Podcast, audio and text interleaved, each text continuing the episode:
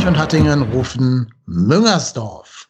Hallo und herzlich willkommen zu einer weiteren Folge von Trotzdem hier, dem Podcast über den ersten FC Köln. Der erste FC Köln, wer hätte es ahnen können, verliert ein Heimspiel gegen den VfB Stuttgart mit 1 zu 0 nach einem Tor, nach einer Standardsituation. Ähm, und ja, über das Spiel wird zu reden sein, genauso wie zu reden sein wird über die kommende Aufgabe gegen den was sind sie, Club-Weltmeister und, und was haben sie nicht alles für Titel gewonnen gegen die Bayern. Dann hat unser äh, Sportchef Horst Held sich mit ein paar Aussagen, ja, sagen wir mal, sehr weit aus dem Fenster gelehnt. Die wollen wir hier noch versuchen einzuordnen. Und wir reden über die Südkurve, den Südkurven e.V. Äh, dazu haben wir uns einen passenden Gast eingeladen, aber dazu gleich mehr. Denn erstmal möchte ich euch meinen Co-Moderator vorstellen, den ihr aber alle auch schon kennt, den Marco. Moin Marco, grüß dich. Hallihallo, hi. Marco, ähm, wenn du die Wahl hattest am Samstag, äh, dieses Spiel zu gucken oder lieber mit den Kindern raus in den Garten? Was hättest du dann gewählt? Also, ich äh, musste das Ganze verknüpfen, ähm, nachdem es jetzt ja die letzten Wochen relativ kalt war und Schnee lag, ähm, war die Schaukel, die eigentlich schon im Sommer hätte stehen sollen, immer noch im Keller. Und ähm, ich wurde dann verdonnert, die Schaukel aufzubauen bin aber ja ein Fuchs und habe dann mein iPad mit in den Garten genommen und habe dann auf Schaukel aufbauend Zement, Fertigzement gießend und Löcher aushebend den ersten FC Köln gesehen.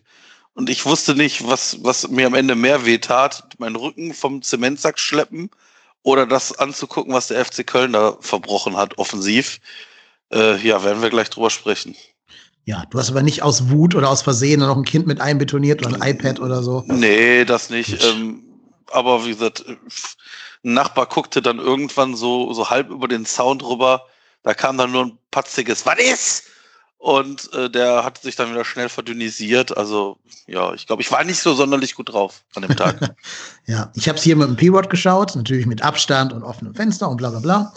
Ähm, aber du merkst bei uns beiden immer, je weniger über das Spiel wir miteinander reden, umso ereignisarmer ist dieses Spiel. Und es war so ein Fall, wo wir in der ersten Halbzeit über Gott und die Welt geredet haben, aber naja, zum Spiel konnte man gar nichts sagen eigentlich. Aber wir haben dafür jetzt diesen Podcast als Vehikel, um das jetzt nochmal systematisch aufzuarbeiten. Und dazu haben wir uns wie immer, wie jede Woche wieder einen Gast eingeladen. Und bei uns ist heute, und da freuen wir uns sehr drüber, der David, der Vorsitzende der Südkurve e.V. Moin David, grüß dich. Ja, hi Jungs. Schön, dass ich bei euch sein darf. Ja, schön, hi. dass du da bist. Freut uns sehr. Hast du das Spiel auch gesehen? Ja, genau. Ähm, ich habe es mir am Samstag mal angetan, muss dazu ehrlicherweise sagen, dass ich äh, im Verlauf seit Corona eher weniger die Spiele im TV geguckt habe, einfach weil mir da die emotionale Bindung fehlt. Aber als vor ein paar Wochen dann eben die Geschichte mit dem Drechsler war und daraufhin ja auch äh, Gespräche zwischen ähm, Fans und, und Mannschaft stattgefunden haben, hat mich das irgendwie so ein bisschen wieder vor den, vor den Fernseher bekommen. Und die letzten drei Spiele habe ich in der Tat geschaut, inklusive Stuttgart jetzt am, am Samstag. Und ja, genau. Hab's geschaut. Ähm, wie gesagt, emotional immer deutlicher Unterschied zum Stadion. Äh, allerdings äh, schaut man dann schon so ein bisschen auch mehr auf die Details, hat vielleicht dann mehr Ruhe, weil man emotional nicht so dabei ist. Und äh, ja, was soll ich sagen? War mal wieder defensiv gut und offensiv nicht so gut. Wäre jetzt so meine erste Einschätzung, genau. Ja, ich glaube, ja, so kann ja. man das Spiel wunderbar zusammenfassen. Da hast du ja auch genau die Knallerspiele ausgesucht, ne? Die letzten drei. Ähm, ja. Ja, also ich meine, Derby-Sieg war ja eh ja. so eine Achterbahnfahrt mit der Drexler-Geschichte. Genau. Ja. Und dann Frankfurt war ja eine relativ klare Nummer, in meinen Augen klarer, als wie es dann von Spielern oder Verantwortlichen irgendwie dargestellt wurde. Ich glaube, wenn Frankfurt noch einen Gang hochgeschaltet hätte, wäre das, ja, wäre das vielleicht sogar noch übler ausgegangen. Genau, und jetzt war eigentlich am Samstag meine Hoffnung gegen Stuttgart, dass wir es nach 20 Jahren irgendwie mal wieder schaffen, die zu schlagen zu Hause. Und äh, ja, dass wir halt eben nicht wieder in so ein sag mal, in die Bredouille kommen und äh, näher an Platz 16 ranrücken, aber es hat ja leider nicht geklappt. Also mhm. ja, waren auch wenige ja. Chancen in meinen Augen. Ne? Ich weiß nicht, Absolut. wie ihr das gesehen habt, aber Duda, Dennis und ähm, was war die dritte? Ja, Jan, klar, der Lattenknaller, ne? aber das war es dann auch wieder. Und dann denke ich mir auch so, drei Chancen. Ist einfach zu wenig, ne? Ja, so im Moment mein, das Ding. Dann lief das uns auch eine super Vorlage. Ich ja, ich verstehe natürlich schon, ne, dass man im Abstiegskampf erstmal hinten Beton anrühren will und dann vorne mir der liebe Gott helfen soll. Nur ich denke mir jetzt, ich habe das auch schon in ganz vielen Folgen hier gesagt, ich wiederhole mich schon wie so eine, wie so eine hängende Platte. Nur ich denke mir, warum tritt man gegen den VfB Stuttgart, einen Aufsteiger, der natürlich eine gute Mannschaft hat, aber auch eine junge Mannschaft, die gerade auch eine sehr wackelige Phase hat. Warum tritt man gegen so einen Verein so demütig auf, als wäre das Eintracht Frankfurt oder als wäre das Wolfsburg und geht da mit der Prämisse rein, zehn Mann stehen hinten drin und vorne muss Dennis gucken, wo er bleibt. Ich verstehe das nicht. Also kann man nicht sagen, so wie wir nach dem Tor gespielt haben, nachdem das Tor gefallen ist, haben wir ja durchaus eine Phase gehabt, auch mit Max Meyer und dann Sully, die eingewechselt worden sind, wo wir ja den Anschein erweckt haben, hier ein Tor schießen zu wollen. Kann man nicht mal in den ersten 20 Minuten ein Spiel so spielen, frage ich mich ernsthaft. Ich weiß nicht, wie ihr beiden das seht, aber muss man immer erstmal auf Abwarten spielen, bis dann ein Tor gefallen ist, bevor man mal so ein bisschen sich nach vorne traut? Muss man nicht, also sollte man nicht, aber wir wären nicht der erste FC Köln, wenn wir es nicht so machen würden. Also ich, ich verstehe es auch nicht. Ich ähm, würde mir auch gerne mal so eine, weiß ich nicht, so die ersten 15, 20 Minuten Vollgas wünschen, damit du dem Gegner auch erstmal zeigst, so Freunde, hier geht nicht viel heute für euch. Aber wir, wir sitzen da wie die kleinen eingeschüchterten Kinder und warten darauf, dass wir uns hinten dann einfangen. Und das kommt ja in schöner Regelmäßigkeit, fangen wir uns die Dinge auch hinten ein. Und ähm, ich werde da nicht schlau raus. Also ich sehe da auch wenig, was nach qualitativ rausgespielten Chancen aussieht. Ich meine, ich fand auch, dass wir nach dem Tor eine gute Phase hatten, aber das ist alles so Alibi-Fußball. Also ich, ich sehe da nichts, was mich irgendwie hoffen lässt, dass das irgendwie qualitativ ganz anders wird. Also ich meine, es ist jetzt nicht so, dass wir in den letzten Spielen verzaubert worden sind, aber so, also so dermaßen schlecht habe ich uns offensiv selten gesehen. Ja, kann ich eigentlich nur leider genauso einsteigen. Also ein zentraler Punkt, und der wurde ja auch, ich meine, vor dem Stuttgart-Spiel schon thematisiert. Äh, ich weiß gar nicht, ob es vorher oder jetzt kurz nachher war, habe ich jetzt nicht mehr im Kopf. Uns fehlt halt einfach so ein klassischer Knipser auch. Also das ist für mich ein ganz, ganz entscheidender Punkt. Wir haben, ähm, wenn du eh schon eine Mannschaft bist, die gegen den Abstieg spielt, die generell eher wartet und die Gegner das Spiel machen lässt und, sage ich mal, eher reaktiv. Also ich meine, man sieht ja, wir gewinnen in Dortmund gegen eine Mannschaft, die absolut das Spiel macht. Wir gewinnen in Gladbach. Wir sehen ja scheinbar gegen die Gegner, die das Spiel gestalten, deutlich besser auf, weil wir reaktiv dann auftreten. Aber wenn du dann schon gegen Mannschaften wie Stuttgart oder, sag ich mal, Mannschaften, die nicht das Spiel machen, wo du selber was tun musst und wo die Offensive limitiert ist äh, bei dir selber, wenn du dann halt keinen hast, der zumindest seine 10, 15 Tore pro Saison macht, dann wird das halt ganz schwer. Und das ist, glaube ich, das, was uns jetzt so ein bisschen zum Verhängnis fällt.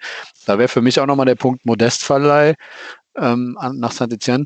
Hm, weiß ich nicht, ob das so gut ist. Ich hätte lieber gehabt, dass man den einfach mal fünf Spiele in 90 Minuten spielen lässt, weil man muss ja fairerweise sagen, unabhängig von den ganzen Problemen, die er da auch hatte außerhalb vom Platz, ähm, der hat ja nie wirklich konstant mal drei, vier Spiele am Stück durchgespielt. Dann war er mal wieder auf der Bank komplett, dann kam er mal die letzten fünf Minuten, dann bekam er mal ja, mehr Spielzeit oder mal eine Startelf, äh, einen Startelf-Einsatz. Aber ja, wie willst du dir denn Selbstvertrauen holen? Ne? Das, das passiert nur, wenn du äh, wirklich mal, weiß nicht, vier, fünf Spiele durchspielst und irgendwann knipst so ein Mann dann auch, in meinen Augen, ist meine Meinung. Ja, und ich meine, dann kommt noch dazu, Anderson verletzt, äh, ja, dann ist das ganze Thema ja vorne schon erledigt. Ich meine, Dennis wird Anlaufzeit brauchen, das ist eine ganz klare Sache. Schwierig. Und nochmal, wir haben zwölf Spiele, es sind jetzt wieder nur vier Punkte ich sehe halt generell auch keine Entwicklung in der Offensive. Also es ist ja quasi seitdem Gisdol da ist, ähm, klar, wir hatten diese geile Serie Anfang letzten Jahres, die dann durch Corona unterbrochen wurde, aber ich finde, das ist halt immer wieder so, du hast dann den Kopf wieder in der Schlinge, dann holt sich da irgendwie wieder raus, dann hat es jetzt mal eine gute Phase, wo du irgendwie in fünf Spielen zehn Punkte geholt hast. Aber es ist irgendwie immer wieder, wir kommen immer wieder zu dem Spiel zurück wie gegen Stuttgart. Ne? Wir, wir, haben, wir sind eher nicht mutig, wir sind defensiv, wir sind, ja, wir warten, was der Gegner macht. So, und dann passiert das halt nicht am Samstag. Dann knipst der Gegner durch den Standard und dann kriegt er so ein bisschen hoch. Ja, dann kriegen wir nochmal so zwei, drei Chancen und dann reicht es wieder nicht. Wir hatten ja so, also das Spiel Stuttgart kannst du ja eins zu eins kopieren zu anderen Heimspielen die Saison. Ich glaube, es war gegen Augsburg ähnlich und das ist halt einfach nicht genug. Ne? Du musst ja, und gerade zu Hause, mal unabhängig jetzt ohne Fans, Corona, musst du ja eigentlich die Mannschaften schlagen, um locker die Klasse zu halten. Also wenn du stabil die Klasse halten willst, dann musst du mal Stuttgart schlagen, dann musst du mal Augsburg schlagen. Das, ich finde es einen ganz komischen Saisonverlauf. Also dann, dann denkst du, okay, in Freiburg verlieren sie 5-0, spielen vielleicht dann sogar, äh, meiner Meinung nach, gegen den Trainer sogar. Ne? Also eigentlich schätzt du ja, glaube ich, wenn nicht Corona wäre und die Bude voll wäre, hättest du den Trainer schon gewechselt, weil der Druck durch Publikum, Pfeifen und so weiter vielleicht zu groß geworden wäre. Ähm, ja, schwieriges Thema, aber ich, was Offensive angeht, ist für mich, ist zu wenig. Fertig. Hm. Ja, es ist wirklich eine ganz komische Saison. Man hat das Gefühl, wir sehen ganz gut aus gegen alle Mannschaften über Platz 6 und vielleicht noch gegen diese Trümmertruppen, die da ganz unten rumkicken. Aber alles, was im Mittelfeld ist, so zwischen Platz 15 und 7, da sehen wir schlecht aus. Ne? Also Union, Freiburg, Stuttgart, Hoffenheim zweimal verloren, Augsburg verloren. Äh, damit stärkt man ja auch alles die Konkurrenz und hilft denen dazu, dass sie sich aus diesem Abstiegstrudel so langsam rausziehen können. Na, Stuttgart hat jetzt 29 Punkte, das sind 11 Punkte mehr als Bielefeld und Hertha, wegen dieser drei Punkte gegen uns. Ähm, die sind eigentlich schon so gut wie gerettet, weil 11 Punkte holen die jetzt auch nicht mehr da unten. Ähm, ja, und das ist ja ein Sprungwert für jeden unserer Mitkonkurrenten das Spiel gegen uns, weil du genau weißt, die werden sich gegen uns schon irgendwie mindestens einen Punkt ausrechnen können, eher drei. Das heißt, ich ähm, blicke auch sehr sorgenvoll auf die nächsten Wochen, wenn jetzt Bremen, Augsburg, Hertha und Schalke noch kommen werden. Ähm, Schalke am letzten Spieltag dann. Und Union ja auch noch. Also, ja, da habe ich fast bessere oder habe ich fast mehr das Gefühl, dass das Spiel gegen Bayern äh, gut aussehen wird, zumindest spielerisch, als die Spiele gegen die Gegner, die ich gerade genannt habe. Ja, was ja. vielleicht noch. Ja, mach. Nee, mach, mach ruhig, mach ruhig, David. Genau, also für mich wäre zum einen, um das noch zu ergänzen, das hast du ganz gut angesprochen, wir haben ja irgendwie das Fable seit Jahren und selbst in der erfolgreichen Phase hatten wir das, dass wir Gegner stark machen, die angeschlagen sind oder Gegner in eine Situation bringen, dass sie durch uns einen Big Point holen und einen strategischen Schritt in der Saison machen, so wie jetzt Stuttgart. Also für die war das ja eigentlich ein super wichtiger Sieg. Die haben sich damit vom Abstiegskampf verabschiedet, Selbstvertrauen geholt, haben als nächstes ein Heimspiel und können halt vielleicht sogar nachlegen. Ähm, zum einen das, also das war irgendwie immer so, dass wir in diesen, ich nenne sie mal, ja, sechs Punkte Spiel ist so ein blöder Begriff, aber in diesen entscheidenden Spielen gegen Tabellennachbarn, du hast eben gesagt, sieben bis 15, dass wir da oft irgendwie dann ins Hintertreffen geraten. Und typisch FC wäre ja, wo wir gerade auch zum Bayern-Spiel sicher gleich kommen, du holst wieder in München was und dann verlierst du wieder gegen Bremen. Das wäre so, ne, das wäre so diese typische Achterbahnfahrt der Emotionen, die wir kennen. Genau, kann ich mir, also ist für mich nicht unrealistisch, ne? Holst irgendwie einen Punkt und dann verlierst du ja gegen Bremen 3-0. Wie oft hatten wir das in all den Jahren? Ne? Also, mhm. ja. Absolut. Ähm, vor allem, was ich so gedacht habe, du hast ja gerade schon Modest angesprochen. Jetzt bin ich hier nicht gerade als der größte Modest-Fan bekannt. Das Einzige, was ich gedacht hätte, ich glaube, der hätte hinten diesen Kalajdzic-Kopfball rausgeköpft, wenn er da gestanden hätte. Ähm, weil das war ja so eine, eine, ganz große Stärke auch jetzt in der Vergangenheit noch, dass er zumindest defensiv die Standards des Gegners löschen konnte. Ähm, das ist natürlich auch, wenn du mit Dennis, Duda, ja, und dann irgendeine dritten Person daneben jetzt in der Offensive spielt, sei es jetzt Max Meyer vielleicht mal oder äh, Iso Jakobs oder Wolf. Das sind natürlich auch alles keine großgewachsenen Spieler. Ne? Das ist, glaube ich, Marius Wolf, der größte von denen ich jetzt gerade genannt habe. Der ist so, wie groß wird der sein? 1,80, ne? Aber jetzt auch keinen, den ins Kopfballduell schicken kannst. Das ist, glaube ich, auch eine Komponente, die uns fehlt, dass du alle Spieler, okay, Marius Wolf ist 1,88, okay, aber trotzdem nicht als der ganz große Kopfballspieler bekannt. Ähm, das heißt, du hast nicht die Möglichkeit, mit überhaupt hohen Bällen zu operieren. Du bist quasi auf Gedeih und Verderb darauf äh, verpflichtet, irgendwie flach zu spielen, damit dann Dennis was mit anfangen kann mit seinen 1,75 oder du da mit seinen 1,70 da irgendwie was mit anfangen kann. Das ist natürlich jetzt an sich nicht verwerflich. Man kann auch sehr schönes Flachpassspiel machen. Nur dazu fehlen dann wieder die Spieler, die halt in der Lage sind, Passsicherheit auszustrahlen. Ähm, Barcelona hat jahrelang mit kleinen Spielern da vorne alles auseinandergespielt, ne? aber die haben eben auch Spieler dahinter gehabt, die mal einen Pass über zwei, drei Stationen anbringen konnten. Und das ist ja das, was ich, was ich so vermisse. Ich, ich weiß nicht, wann ich zuletzt mal eine, eine Szene gesehen habe, wo wir planmäßig dreimal den Ball zueinander passen und dann zum Abschluss kommen nach dem dritten Pass. Ich kann mich jetzt an keine Szene erinnern, wo ich das mal gesehen hätte. Ja, so eine Staffette, ne? Was du ja, jetzt sagst, ja. Genau. Ich finde halt auch noch im letzten Drittel ein bisschen Passspiel. Habe ich, weiß ich nicht, wann zuletzt gesehen. Kann was wir jetzt auch sagen. bräuchten, ne? Also das ist genau das, was wir jetzt bräuchten mit dem Spielertyp, den wir vorne haben oder mit den Spielertypen.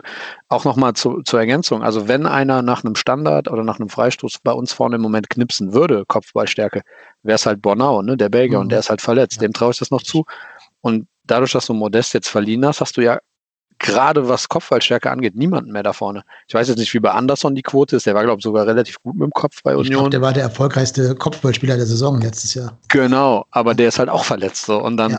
bist du limitiert. Ich meine, Gisdol hat's ja, ist ja irgendwo auch ein Offenbarungseid, dass Gisdol sagt, damit müssen wir jetzt bis Ende der Saison leben. Wir haben halt keinen Stürmer und wir schießen keine Tore vorne.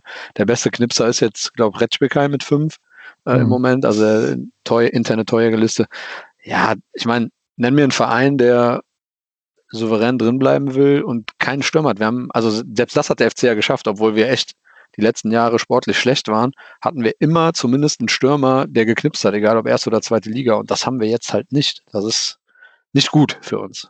Definitiv. Also wenn deine beiden Top-Torjäger die beiden defensiven Mittelfeldspieler sind mit Rezbeschei und, und Skiri, sagt ja schon einiges dann Absolut. Aus, ne? äh, absolut. Ja, und dann hast du gerade auch schon angesprochen, Bornau fehlt dir vorne nochmal so als Standardverwerter. Er wird ja ersetzt durch Mire, der das wirklich super macht. Also Mire defensiv finde ich ihn echt gerade eine Bank, muss ich wirklich lobend erwähnen. Aber offensiv, Offensivkopfball 1,82, ne? Das wird auch schwer für ihn. Also da beraubst du dich halt einer anderer Qualität, obwohl ich immer noch finde, dass Mire da hinten wirklich einen richtig guten Job macht in der, in der Innenverteidigung. Aber kann uns eben auch keine Waffe nach vorne sein. Ich würde jetzt aus der Hüfte geschossen sagen, dass wir nur einen einzigen Spieler über 1,90 auf dem Platz hatten. Äh, mit mit äh, Chestic. Hat ja. Easy gespielt, der könnte noch groß sein, aber der ist ja auch kein Kopfballmonster. Ich glaube, der ist aber auch nicht so groß. Weiß ich gerade gar nicht. Der sieht so groß aus mit seinen langen Armen und Beinen. Kingsley Easyboy 1,89. Naja. Ah, ein Zentimeter größer wie Wolf. Ja. Ja, aber ich, ich, ich finde einfach, dass wir, ihr, ihr habt völlig recht. Also ich meine, ich finde das schon bezeichnend, dass wenn man sich unser Kader anguckt und die durch die Bank weg offensiv alle jetzt nicht die Riesen sind. Und wie oft spielen wir dann hohe Bälle? Mhm. Das ist, das ist doch Banane. Ja. Das ist ja das, was ich eben meinte. Ne? Du hast, also das hat uns ja letztes Jahr ausgezeichnet, dass du so einen Bulligen wie Cordoba vorne drin hattest. Dann kam ein Ut dazu, der eben, wie gesagt, bis zu Corona zumindest, der dann eher so ein bisschen den spielerischen Part abgedeckt hat, auch mal einen Freistoß machen konnte, also einen direkten Freistoß verwandeln konnte.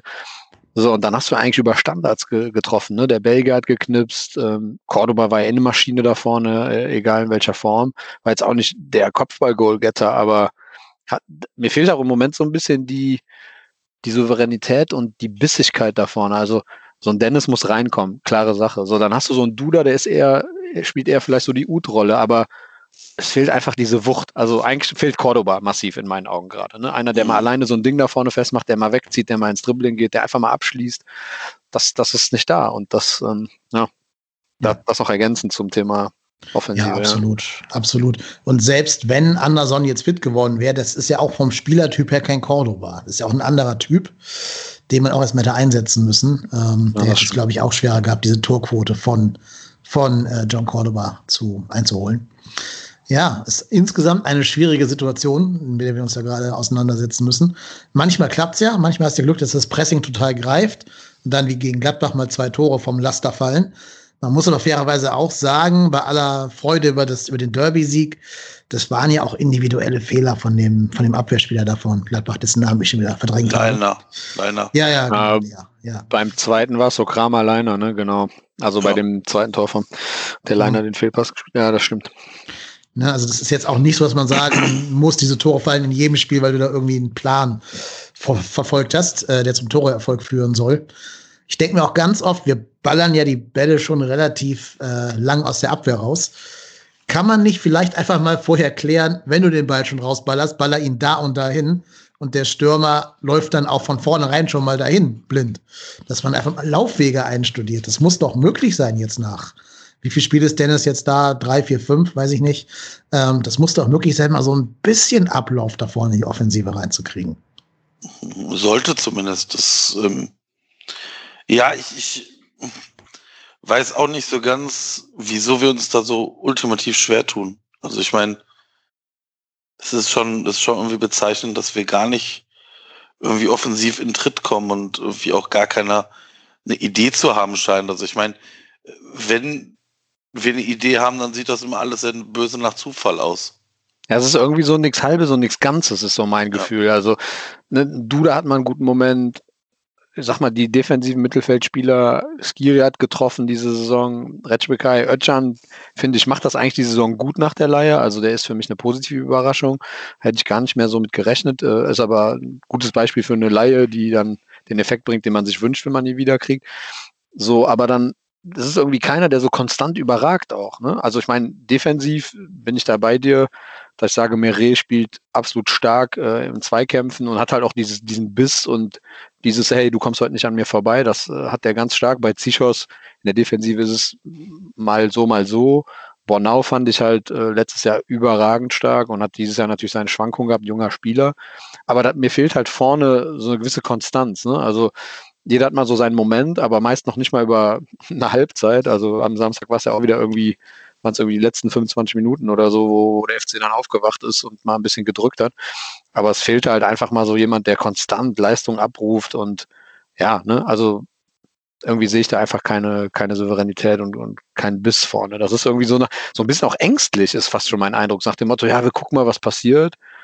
Hm, vielleicht geht's gut, wenn nicht, ziehen wir uns wieder so ein bisschen zurück. Also nicht so dieses, ja, wie gesagt, wir hatten eben Cordoba schon mal, hatte ich schon mal erwähnt. Da fehlt mir halt diese Maschine, die da einfach jeden wegcheckt, so, ne? Hm. Ja, also das, was du gerade gesagt hast, hat fc.com in seinem Meinungsartikel äh, ausgedrückt mit aus lauter Angst vor dem Tod begehen wir Selbstmord. Ähm, und ich glaube, das trifft die Offensivbemühungen des ersten FC Köln schon ganz gut. Ja, äh, dann gab es im, im Podcast vom Geistblog eine Diskussion, die ich auch gerne mit euch hier nochmal diskutieren möchte. Und zwar war da die These, dass, also Gisto hat ja gesagt, wir haben jetzt nun mal keinen Stürmer, der hier zehn Tore schießt, mit dem los müssen wir leben. Das war seine Aussage. Und jetzt sagte man im Geistblog-Podcast, dass man damit ja auch den Dennis nicht gerade stark redet. Ne? Also man könnte ja auch sagen, ah, ich glaube an den Jungen, der hat auf jeden Fall noch fünf bis sieben Tore im, im Köcher. Wir müssen ihn nur noch ein bisschen mehr fit kriegen und ein bisschen mehr ins Training ranführen. Das ist ein geiler Typ, könnte man ja auch sagen. Hat Gistel aber nicht getan. Er hat gesagt, ne, wir haben nun mal keinen richtig geilen Stürmer, äh, da müssen wir jetzt irgendwie klarkommen. Ist das nicht auch eine Demotivation dann für Dennis? Kann man den nicht vielleicht auch ein bisschen versuchen, mehr zu kitzeln mit, mit solchen Verbalspritzen? Ja, sollte man. Ich meine, äh, Gistol hat ja auch gegen Max Meyer das wollte ich gerade sagen. Also ich das mein, fand ich unfassbar. Ich mein, also ich mein, Sorry, also, dass ich jetzt reinspringe. Also aber. Ist völlig richtig. Aber ich, ich frage mich dann, was Gistol da reitet. Weil ja. ich meine, das ist, also, ja, Emanuel Dennis ist jetzt im Winter gekommen. Relativ spät gekommen, muss man dazu sagen. Das heißt, natürlich hatte der jetzt nicht viel Zeit, sich einzugewöhnen. Und natürlich ist das vielleicht auch nicht der Wunschspieler vom ersten FC Köln, sondern du musstest den nehmen, den du vielleicht gerade noch bekommen kannst und den du bezahlen kannst. Und aber dann zu sagen, so, jetzt müssen wir mit der Situation leben, das ist ja richtig. Aber ich gebe dir Dennis völlig recht. Wie kann man denn die Leute so demotivieren? Und bei Max Meyer, da wird, da wird, da wird da gefragt, ja, warum Max Meyer spielt er denn nicht? Ja, andere sind besser. Ja, also da kannst du, ich meine, da, da, gibt, da hast du so viele Aussagen, die du treffen kannst. Ja, Max Meyer muss noch mit dem, muss sich noch ein bisschen auf das Spielsystem eingrooven. Ähm, du kannst ja auch, du kannst ja selbst sagen, aktuell äh, funktioniert das mit den drei, also Özcan, Skiri und Rex Bitschei ganz gut. Ich sehe da keine Veranlassung zu wechseln, aber du musst doch nicht so massiv gegen Max Meyer schießen. Also ich meine, den haben wir ausgeliehen und dann denke ich mir so, ja, der, die sollen für uns die Kohlen aus dem Feuer holen. Ja, äh, das wüsste ich aber auch. Dann Dankeschön und auf Wiedersehen. Ja, bin ich, finde ich ganz komisch, diese Aussage. Also beides, ne? Zum einen, äh, Max Meyer fand ich sehr deutlich, äh, war für mich so ein ganz deutliches Zeichen vom Trainer, dass er nicht auf den baut. So habe ich es wahrgenommen. Was äh, Emanuel Dennis angeht, ich glaube, das ist halt kein klassischer Knipser, ne? Das ist halt eher so ein Flügelflitzer, so ein Außenstürmer und ähm, ja, daher hat, ich sag mal so, Gisdol hat ja mit seiner Aussage nicht Unrecht. Nur natürlich ist das irgendwie nicht positiv fördernd äh, für, für Emmanuel Dennis, der ja nun mal jetzt da vorne alleine so ein bisschen ist. Ähm, ich fand, finde, das passt auch wieder überhaupt nicht ins Bild, was da gerade passiert mit diesen Aussagen. Ich weiß jetzt nicht, was du eben gesagt hattest bezüglich Geistblock, ähm, wie die es kommentiert haben, aber ich habe so das Gefühl, ne, Held und Gisdol sind Nachbarn und sind anscheinend scheint ja Best Buddies und so. Dass das Essen ein Schnitzel zusammen, genau. Genau, ne, wie man ja lesen konnte. Aber ja. dann verstehe ich halt ich habe so ein bisschen das Gefühl, dem wurde da was vorgelegt, was ein Held halt entschieden hat und fand der gar nicht so cool, muss es aber irgendwie schlucken, weil sonst eben nichts möglich ist, weil wir keine Kohle haben. Ich finde, das passt irgendwie alles wieder nicht, diese Aussagen. Und mal ganz ehrlich, Max Meyer, ähm, also ich bin jetzt wahrlich kein Schalke-Freund und äh, aber der hat da ja schon Leistung gebracht, hat in England jetzt Karriereknick gehabt, okay. Nur ich meine, der Mann äh, kann, glaube ich, Fußball spielen und ich sag mal, Skiri, Özcan und auch Retschbekai sind ja jetzt nicht durchgehend überragend. Also ich habe mich ehrlich gesagt gewundert, dass ein Max Meyer erst jetzt das erste Mal eingewechselt wurde. Ne? Ähm, in Frankfurt hätte man den ja auch mal bringen können, beispielsweise. So. Ne, das, das habe ich dann, da war das Thema ja, klar, da war das Spiel irgendwie bis kurz nach der Halbzeit zumindest noch offen. Aber man Impuls setzen, wenn halt eben die anderen nicht gerade perfekt funktionieren. Und das, das hätte ich mir ehrlich gesagt bei so einer Hausnummer von einem Spieler schon gewünscht. Also ich meine nochmal, der Mann hat ja dreistellig Bundesligaspiele und hat auch nachgewiesen, dass er Fußball spielen kann und hat sich bisher in meinen Augen von seiner Seite zumindest sehr defensiv präsentiert und sehr einfügend. Ne? Also man, der hat jetzt nicht großes Maul aufgemacht und äh, in meinen Augen liest man ja, dass er zumindest vernünftig trainiert und wieder reinkommen will hat mich ehrlich gesagt gewundert, warum bringt man den Mann nicht früher? Und ja, ich meine, der eine Pass war ja jetzt auch schon relativ Zucker so, ne? Mhm. Auf den Dennis. Genau. Ähm, Nochmal kurz zu Emanuel Dennis. Der hat, wenn er Mittelstürmer gespielt hat, in Belgien und in der Champions League, immerhin in 15 Spielen sieben Tore gemacht. Also jedes okay. zweite Spiel ein Tor. Ist ja gar keine so schlechte Quote. Ne? Wenn man das jetzt hochrechnen würde, wären das so 14, 15 pro Saison. Das ist natürlich nicht standhaftes hochzurechnen, weiß ich, aber mhm. ist jetzt auch nicht die Quote von der kompletten Nulpe irgendwie. Ne? Also da waren ja auch Tore gegen Madrid dabei. Die haben wir alle gesehen inzwischen, dass die so ein bisschen glücklich waren zwar, aber er hat es halt gemacht. Das ist schon mal viel wert. Ähm, ja, und gerade zu Max Meyer, der eine Pass war schon mal besser als alle Pässe, die wir davor gesehen haben im ganzen Spiel. Nur da frage ich mich auch, habe ich mir schon im Pokal auch gefragt, warum traut sich Gistol nicht mal Duda und Meyer zusammen spielen zu lassen? Die beiden in, wir spielen ja mit so einer Art Doppelzehn oder Doppelacht, wie auch immer, die beiden da mal zusammen spielen zu lassen, das ist doch fußballerisch gar nicht verkehrt. Also dann haben die beiden jeweils einen, mit dem sie zusammen auch ein bisschen zocken können. Ähm, aber dann bringst du da halt leider, sorry, einen Dominik Drexler, der natürlich nicht für das Kombinationsspiel äh, geeignet ist, anstatt dich mal zu trauen, dann wirklich mal auf spielerische Element zu setzen. Und vor allen Dingen in einem Moment, wo, wo Stuttgart ähm, Gonzalo Castro rausnimmt, kannst du doch mit einem Wechsel, wenn du Duda und Meier zusammen auf den Platz lässt, kannst du doch auch mal versuchen, so ein Mittelfeld zu dominieren gegen Stuttgart. Ähm, wo jetzt ja auch, da spielt ein Endo, der ist gut, keine Frage, aber der ist ja jetzt auch nicht irgendwie bei Real Madrid auf dem Zettel. Das war jetzt nicht Casemiro oder so. Da kannst du doch auch mal dich trauen, das ein bisschen zu überladen und dann eben mit Duda und ähm, Max Meyer zusammen und vielleicht auch sogar mit Sully auch noch zu dritt dann sogar da was aufzubauen oder was aufzuziehen und da mal den, den Dennis oder die Außen in Szene zu setzen. Ja, das kann doch nicht komplett gegen Gistols Willen sein, auch mal Fußball spielen zu lassen, oder? Wie seht ihr das? Schwierig. Also ich glaube, ich glaube, aktuell geht es wirklich darum, erstmal defensiv richtig zu oder sicher zu stehen. Und ich glaube, da wirst du Skiri und Rex mit Shai oder, oder Sali brauchen, weil ich glaube, wir haben das gesehen, immer wenn, wenn, wenn Skiri keinen, ich sag jetzt mal Vorsicht, neben sich hatte, dann wurde es schwieriger. Und ich glaube vielleicht, also ich glaube nicht, dass ein Duda oder ein Max Meyer für diese defensive Stabilität stehen würden. Ähm, vielleicht vertue ich mich da, aber das könnte einer der Gründe sein, wieso er diesen Weg nicht geht. Also das ist, das ist meine einzige logische Erklärung dafür. Ansonsten gebe ich dir völlig recht. Sonst könnte man sicherlich die beiden mal zusammenspielen lassen. Ich weiß allerdings auch nicht, ob die sich dann zu sehr auf den Füßen stehen würden. Ja, aber ich meine, du könntest doch zum Beispiel Wolf auf die Easy Way-Position ziehen und dann halt äh, Max Meyer auf die Wolf-Position. Dann hast du doch nichts verloren in der defensiven Stabilität. Dann bleibt mhm. das System noch genauso, wie es ist. Du hast mit Wolf sogar den vielleicht etwas besseren Mann da auf rechts außen, wo jetzt Easy spielt, wobei der es auch gut gemacht hat, der Easy, Kein, keine Kritik an ihm. Und kannst im Mittelfeld dann mit Skiri, Rex Bejai, Duda und Meyer versuchen, was zu initiieren.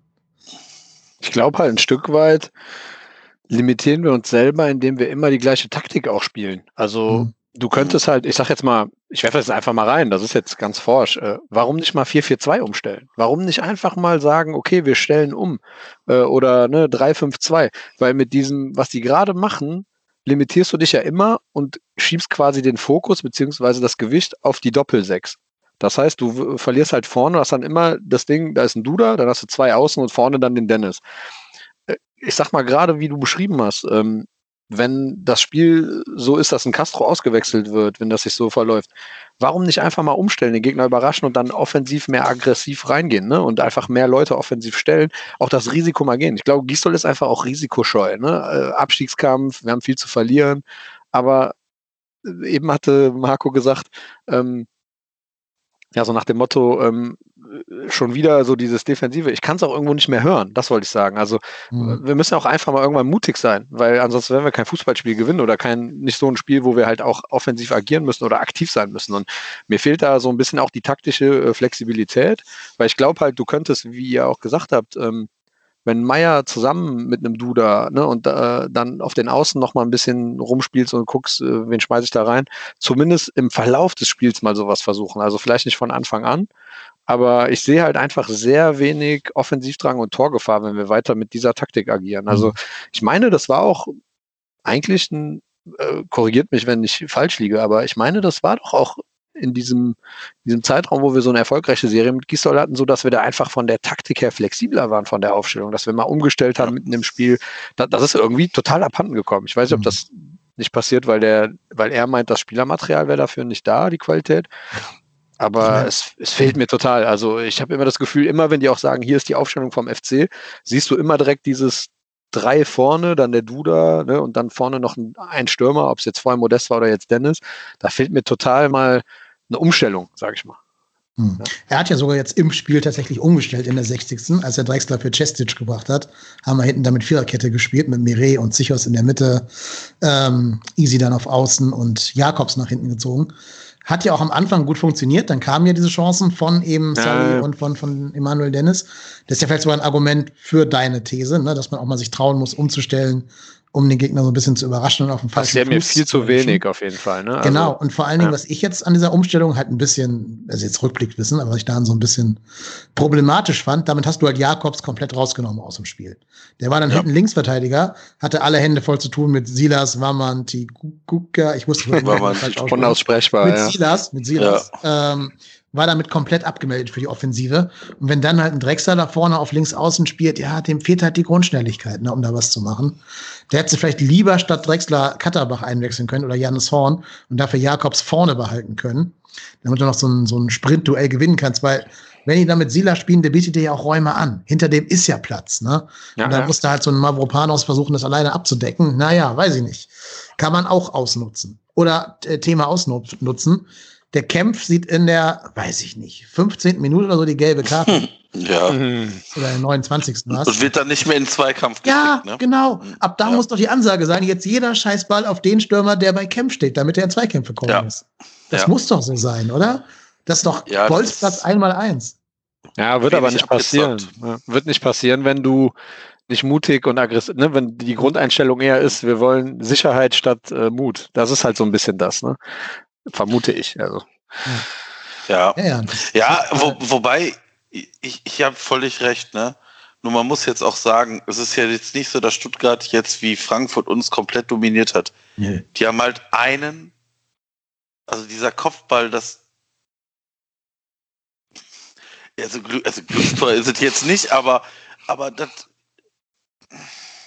es war, ist zu verteidigen. War das, Tor, war das gleiche Tor wie gegen Frankfurt das 2-0 von dem Genau, genau, ich wollte gerade sagen, ja, genau. Halt also Copy es ist, es, ist, es ist zu verteidigen und das ist ja jetzt nicht so, dass die, dass die Stuttgarter sich Chance um Chance raus, rausgespielt haben und uns drück, und drückend gegen die Wand gespielt haben. Also wenn du, wenn du gegen bessere Teams spielst, wie gegen Frankfurt und du verlierst das Spiel, sorry, da bin ich der Erste, der sagt, ja, war nix, aber das ist auch okay dann. Ne? Also wenn du, wenn du klar unterlegen bist, dann muss man das halt anerkennen. Aber es ist ja jetzt nicht so, dass Stuttgart uns an die Wand gespielt hat. Also, und es, ich glaube, in der, in, in der ersten Halbzeit hatten wir nicht von beiden Teams nicht eine ansatzweise, ansatzweise gute Schusschance. In 45 Minuten. Und das ist so einfach, ja, einfach zu wenig. Und ich verstehe auch nicht, wieso man, der FC ist es immer das Gleiche. Immer, immer, immer. Wir fangen uns diese scheiß Gegentore und dann wachen wir auf für 20 Minuten und dann ist aber die Zeit wieder um. Klatsch. Thema erledigt. Ja, hat ja eben schon gesagt, das waren ja vom Schema her schon mehrere Heimspiele die Saison gleich, gerade zu Hause. Ja, ja. Ne? Also das ist ja irgendwie, du denkst dann nach den 90 Minuten, oh, schon wieder so ein Heimspiel, wo wir, genau wie du gerade beschrieben hast, ähm, ne, Tor fangen, hinterherlaufen, nichts mehr, nicht mehr treffen, nichts mehr wirklich bewirken und dann ist die Zeit um. Ja, ja, ja absolut. Und das war natürlich komplett einstudiert von Stuttgart, diese Freistoßvariante. Ja, ja. Du siehst genau, wie der, wie der Kalajdzic sich von Zichos absetzt, in den Raum rennt, wo keiner richtig steht. Ein anderer Stuttgarter blockt dann den Zichos noch. Und dann kommt halt, kommen halt weder Skiri noch Wolf irgendwie da in den Zweikampf mit, mit Kalajdzic. Ähm, ja, das, das haben sie halt einstudiert, das war gut gemacht. Da muss ich auch nochmal sagen, gerade die letzten zwei Spiele mit diesen ähnlichen Toren, ich weiß nicht, ob es Marco oder du eben warst, Dennis, aber gebe ich recht, ähm, da wäre Modest defensiv gut gewesen. Ne? Mhm. Ja. Also, was mal weg, das ist oft passiert in der Vergangenheit, dass er da weggeköpft hat. Ja. Oder vielleicht einfach mal einen an den langen Pfosten stellen, wenn du jetzt zweimal das gleiche Tor kriegst. Ist ja vielleicht auch eine Idee. Der kann ihn dann noch raus, rausbuxieren. Ja, das ist so, ja. Ja, das ist. Also auch da nochmal, also Timo Horn, ich finde, dieses dieses nur hinterher gucken, mir ist das immer noch zu wenig. Ich, ja. ich, also ich meine, ich bin, ich bin weit davon von entfernt, den wie, wie noch vor einem guten halben Jahr hier jede Woche an den Pranger nageln zu müssen. Ich finde, das ist jetzt wieder auf einem Niveau, was okay ist, aber also er, er versucht, also ich, ich, er versucht es ja noch nicht mal. Also ich meine, ich weiß nicht, wie oft habe ich das hier in diesem Podcast gesagt. Er versucht ja noch nicht mal zu springen. Also äh, ist mir zu wenig. Wobei das wäre, glaube ich, jetzt ein Alibi-Sprung geworden, oder? Da kann er, glaube ich, nicht ran an den Ball. Ja, und ich glaube auch Horn ist gerade, also wir haben ja viel über die Offensive geredet. Hm, Horn hat seine Schwächen und Stärken, war immer so. Ich glaube aber in den letzten Wochen sehe ich den tendenziell eher als hilfreich. Ne? Also der hat halt teilweise echt entweder in Gladbach oder so auch ganz gut gehalten oder ja, halt ähm, verhindert, dass wir höher verlieren. Also in Frankfurt waren gute Paraden dabei, jetzt gegen Stuttgart waren auch ein, zwei gute Dinge dabei. Also ich bin kein Freund von Timo Horn, äh, nie gewesen, aber ich zolle auf jeden Fall zumindest den Respekt, dass er wieder stabiler ist, sag ich mal. Ja, das, das auf jeden Fall. Also ich bin auch froh, dass ich hier nicht jede Woche ausrasten muss, wenn ich über, wenn der Name Timo Horn, der Panther, äh, der Panda von von Sülz äh, im Gespräch ist aber ich, ich, weiß, ich weiß nicht, ob man. Also ich meine, ich, ich finde, das es hat immer auch so ein bisschen. Das, das, das ist immer das Gleiche. Dann guckt er seine Gegenspieler, seine, seine Mitspieler an und es gucken sich alle so an, so, jo, warum bist du denn nicht gesprungen? Ja, warum stehst du denn da überhaupt? Also, ich weiß nicht. Hm. Ich, ähm, also es ist nicht sein, das ist nicht sein Gegentor, aber ich, das ist schon wieder so ein Ding, wo ich denke so, ja, schon wieder nicht versucht, danke. Er wird auch, nicht äh, mehr Nationaltorwart werden. Vielleicht können wir es damit gut beschreiben. können wir es drauf einigen. Die Zeit, meinst genau. die Zeit sind vorbei? Ja, meinst sowas auch Liverpool von. klingelt nicht mehr an? Nee, ich glaube, das ist so eine Karriere. Hm, schade. Die, der, sein Level passt ganz gut zu dem des Vereins und äh, daher können wir, also äh, das meint auch gar nicht irgendwie negativ oder ironisch, sondern im Moment reicht Timo Horn beim FC. Ne? Wir sind ja auch, äh, ja. wir kämpfen gegen den Abstieg und ich glaube, er ist ein gestandener Bundesliga-Torwart, keine Frage. Man muss da auch nochmal vielleicht schon erwähnen, der hat jetzt 300 Pflichtspiele für den FC gemacht. Das ist echt, das habe ich in einem anderen Podcast gehört, ähm, den jetzt auch ein paar FC-Fans äh, gestartet haben. Das ist echt schon nicht ohne 300 Spiele für einen Verein äh, in der heutigen Zeit. Genau, aber damit war es das auch. Ne? Also ich sag mal, guter Average, würde man sagen, ne? macht seinen Dienst, äh, ja, genau, mit, mit Aufs und Ups und nochmal, im Moment sehe ich das die kleinste, ist die kleinste Problematik bei uns im Kader, ne, dass der Torwart. Ich glaube auch, dass in der, ähm, in der Hinsicht äh, Zieler geholfen hat. Also ich glaube, vorher war Kessler zu wenig und Zieler ist jetzt ein anderes Trainingsniveau, behaupte ich mal, so sehr ich äh, Thomas Kessler schätze und respektiere. Aber das vielleicht auch nochmal so ein bisschen Druck gebracht hat und ähm, dass Zieler überhaupt da ist und dass man auch weiß, okay, wenn ich jetzt nicht performe und gar nichts bringe, so wie es vorher war, dann ist halt diesmal jemand da, der halt sofort Stammspieler werden kann. Ne? Weil ich meine, der, mhm. der Zieler, klar, hat jetzt keine gute Zeit äh, bei Hannover gehabt, bevor er zu uns ausgeliehen wurde.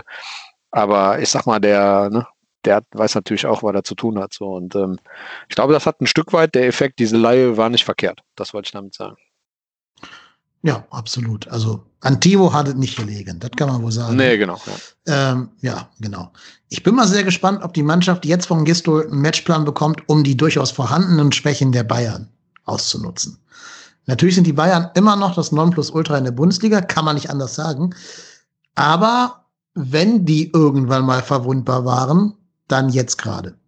Und wir haben, finde ich, auf dem Papier die Spieler, die denen wehtun können. Also die Bayern tun sich meiner Einschätzung nach im Moment gerade sehr schwer, wenn du die A früh unter Druck setzt, also dieses Gistol-Pressing eben aufziehst, und B schnelle Leute hast, die du zwischen der Kette ähm, in diese Räume schicken kannst. Ne? Und dann müssen dann laufen die halt alleine auf Manuel Neuer zu. Das haben wir im Spiel gegen Hertha gesehen, wo der Kunja da in der letzten Minute verzieht. Das haben wir jetzt bei Frankfurt zweiter Mal gesehen, wo da einer durch war und nur noch ähm, sich die Ecke aussuchen musste. Das hat Bielefeld sehr gut gemacht mit seinen schnellen Spielern. Sogar Kiel hat das im Pokal gut gemacht. Und wir haben ja schnelle Spieler. Wir haben einen Easy, wir haben einen Wolf, wir haben einen Iso Jakobs. Ähm, sofern die denn fit sind, da können wir auch noch gleich drauf schauen. Und auch ein Duda ist ja jemand, der solche Pässe spielen kann, genau wie Max Meyer. Ja, meine Frage an euch. Glaubt ihr denn, dass wir jetzt gegen die Bayern wieder ein Dortmund, Gladbach, Wolfsburg, Leipzig-Spiel sehen werden, wo es also ganz gut läuft und wir vielleicht sogar was mitnehmen? Oder wird es mehr so ein Leverkusen, Frankfurt, keine Chance, 4-0, Bam, Spiel? Boah, das ist eine. Marco, was sagst du? Also ich, äh, ich, ich hätte, normal hätte ich gesagt, es wird entweder eine klare Klatsche oder wir holen was. Ich bin aber irgendwie gerade eher so auf dem Trichter, dass ich sage, wir verlieren so ganz klassisch irgendwie 2-1, halten gut mit. Also normal wäre ich immer bei dieser, sag ich mal, Schwarz-Weiß-Geschichte. Schwierig. Also die Bayern müssen, also dass äh, die jetzt in Frankfurt verloren haben, was ich ehrlich gesagt auch getippt habe, ne, nach dem Weltpokalfinale und dann, sag ich mal, dem Schwächeln gegen Bielefeld kann das halt genau die Niederlage gewesen sein, wo die jetzt wieder umschalten. Ne? Weil die müssen jetzt irgendwann halt wieder zeigen, okay, wir ziehen das Ding durch und haben am Ende wieder acht Punkte Vorsprung und sind dann eben Meister. Äh, ich würde mich freuen, wenn es noch eine Woche länger dauert. Äh, ich bin gerade unsicher. Also, und was, ja, was du eben gut beschrieben hast, äh, Dennis, Genau, wir können den wehtun und ich glaube auch, das liegt uns. Das ist genau das Spiel, wo wir diese Saison erfolgreich waren. Also das Spiel müssen wir auf den Platz bringen. Aber ich meine, ja, mein, mein Kontrapunkt dazu ist eben das, was ich eben gesagt habe, ne, dass wenn die einmal ins Rollen kommen und dann umschalten und halt diesen Hauruck-Effekt, ey, wir müssen jetzt wieder, die Schonfrist ist jetzt eigentlich vorbei, ne? es sind noch zwei Punkte, Leipzig ist rangekommen und äh, ja, eigentlich ist es für die ein klares Spiel, wo die jetzt wieder ein Ausrufzeichen setzen müssen. Also ich bin, ich habe kein gutes Gefühl. Ich denke eher, dass wir verlieren werden, sagen wir es mal so. Mhm. Hm, schwierig. Also ich, also ich gehe jetzt auch nicht von einem Sieg aus. Ähm, aber ich weiß nicht, ich, ich habe, ich, bei den Bayern ist das halt immer so, du, im Normalfall sagst du ja, klar, ja, die Bayern, na klar gewinnen die gegen dich. Aber die Bayern haben heute das Spiel gegen Lazio. Hm, da werden wahrscheinlich auch, wird wahrscheinlich auch die Top 11 spielen. Ähm, die spielen ja, fangen, spielen ja jetzt gerade eben, das spielen Lewandowski, Koman, Musiala, Leroy Sané, Goretzka, Kimmich, Davies, Alaba, Boateng und Süle. Ja, die haben die A11, Müller ist ja in Quarantäne. Genau, und, genau. genau, und die haben auf der Bank sechs Spieler sitzen. Hernandez, Saar, Javi Martinez, Rocker und Choupo-Moting. Und äh, Torben Hoffmann als äh, Tor, zweiten Torhüter.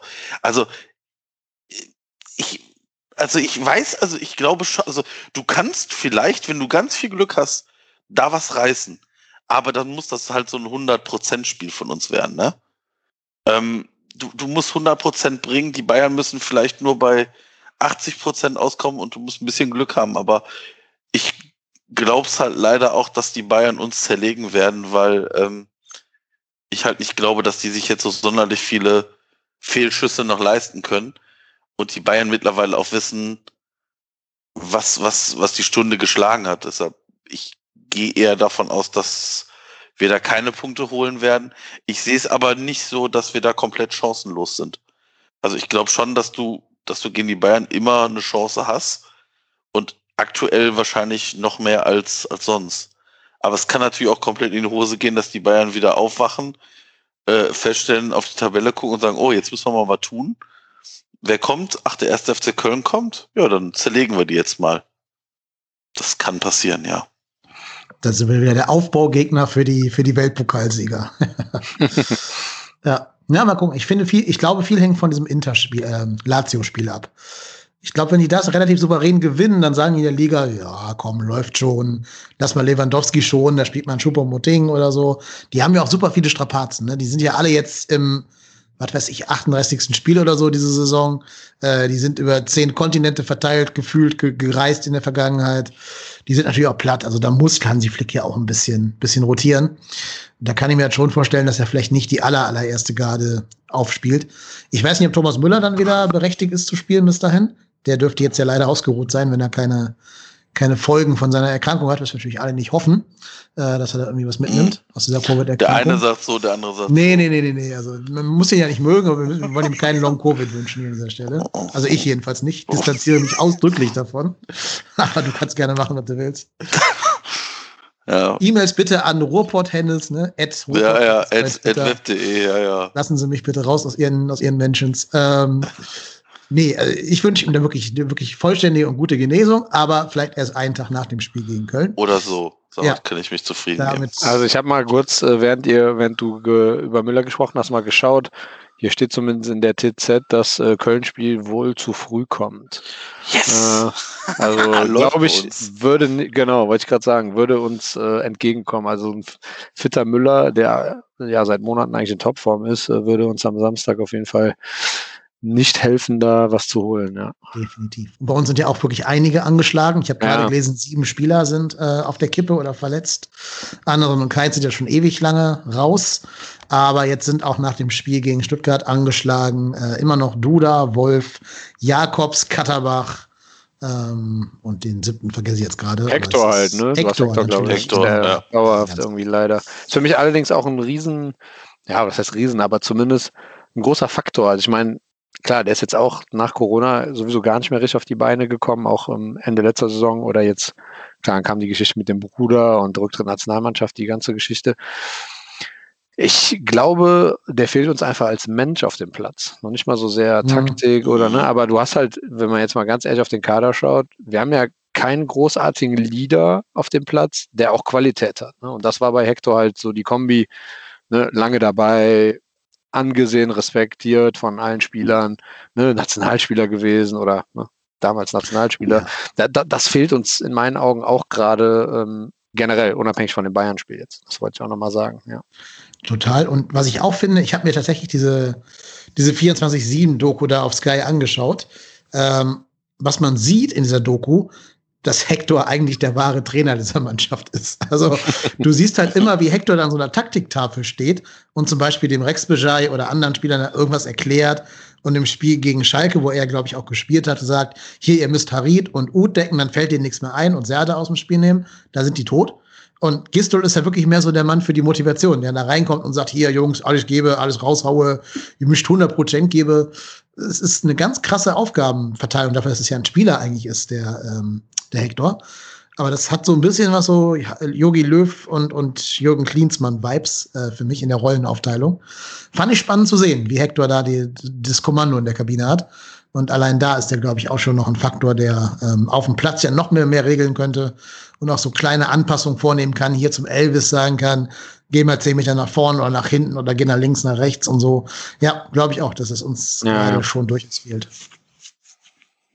Naja, wir drücken da Jonas Hector die Daumen, dass er möglichst schnell wieder auf den Damm kommt und an alte Formen von der guten Zeit anknüpfen kann. Ja, der könnte vor allem noch Richtung Saisonende dann wichtig werden, ne? wenn er nochmal auf die Beine kommt, mhm. da auch nochmal so einen Impuls zu setzen.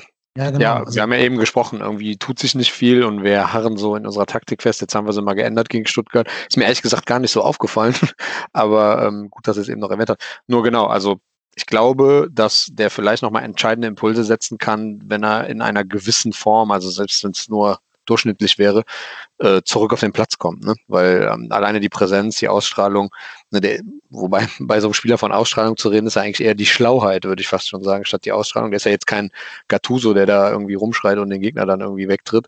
Aber ähm, ich glaube halt alleine die, die taktische Schlauheit, ne, wie du eben auch gesagt hattest, dass der da taktisch schon einfach nur drei Sachen sagt und dann wissen die anderen Spieler um ihn rum, oh, okay, der Kapitän hat gesprochen, äh, dann mache ich das. Das hilft uns ja ungemein. Also das fehlt mir auch gerade total, ja.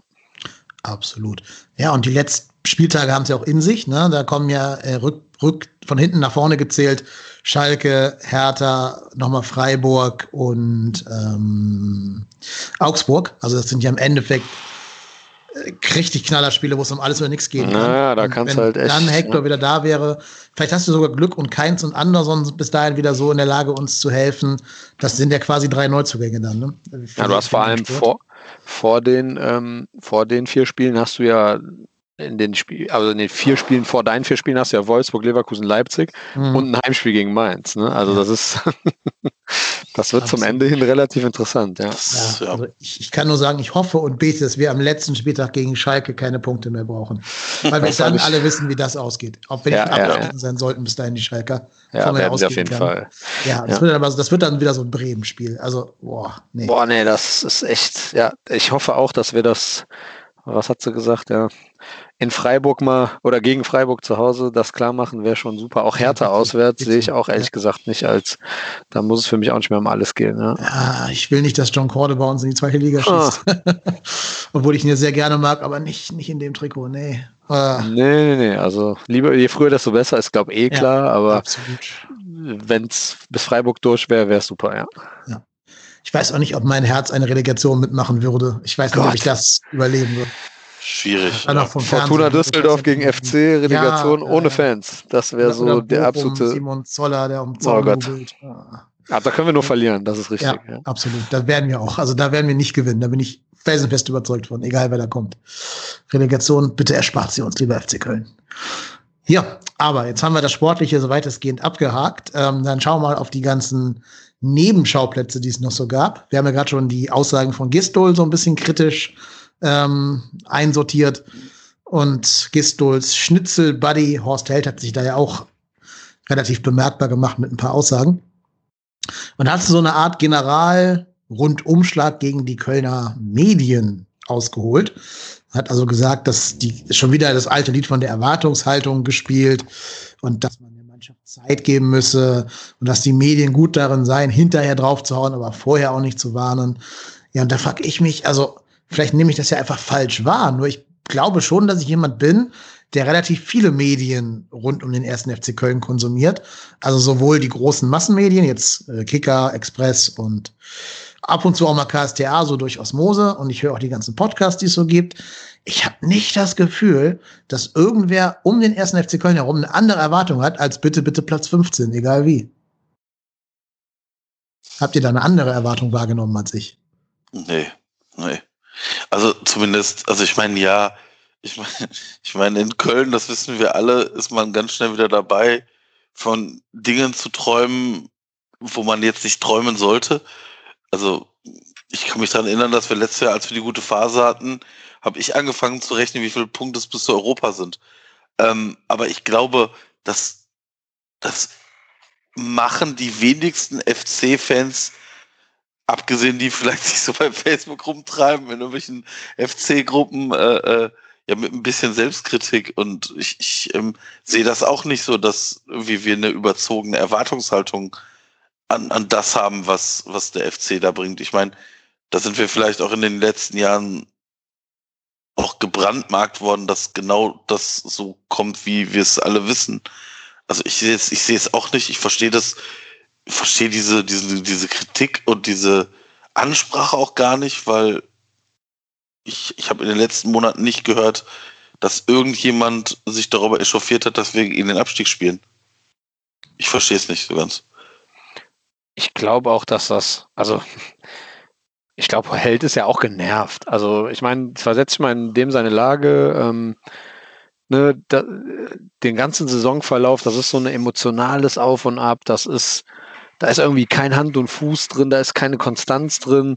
Du musst jedes Mal wieder quasi den gleichen Scheiß erzählen, ähm, auf gut Deutsch gesagt. Äh, die Spieler erzählen nach jeder Niederlage in der Form von Stuttgart am Samstag das Gleiche. Er muss es gleich erzählen, aber der hat auch einfach keinen Bock mehr. Also der hat einfach keinen Bock gerade und ähm, ne, dann ist, wie es halt so ist, bist vielleicht im falschen Fuß aufgestanden, bist eh, sag ich mal, deprimiert, wie die ganze Lage ist. Und dann äh, genau in dem Moment kommt vielleicht eine Frage, die ihm gerade nicht passt und irgendwann explodierst du halt. Also finde ich persönlich gesagt gar nicht so schlimm. Ich glaube, hat weniger mit der Erwartungshaltung zu tun, sondern mehr mit dem, es ist ein bisschen auch so ein Hilferuf. Wir kommen nicht weiter, wir haben keinen Stürmer, sagt der Trainer. Äh, ne, er muss sich, er muss wie, allein wieder da nach dem Frankfurt-Spiel stand. Also ich glaube, wenn man dem so ins Gesicht schaut in so Interviews, ist mein persönliches Empfinden, der ist auch echt gut ausradiert und durch. Also das ist schon alles intensiv, was hier die letzte Zeit passiert ist. Ähm, ne, du stehst ständig im Fokus, äh, du stehst vielleicht sogar auch medial noch mehr im Fokus, weil du dieses ganze Stadion-Ding nicht hast. Ähm, obwohl dann eigentlich der Druck ja dadurch weniger ist. Ne? Ich glaube, habe ich ja eben auch schon gesagt, ich glaube, wenn wenn wir ganz normal im Stadion wären, wäre schon lange der Trainer weg und viel mehr Druck am Kessel.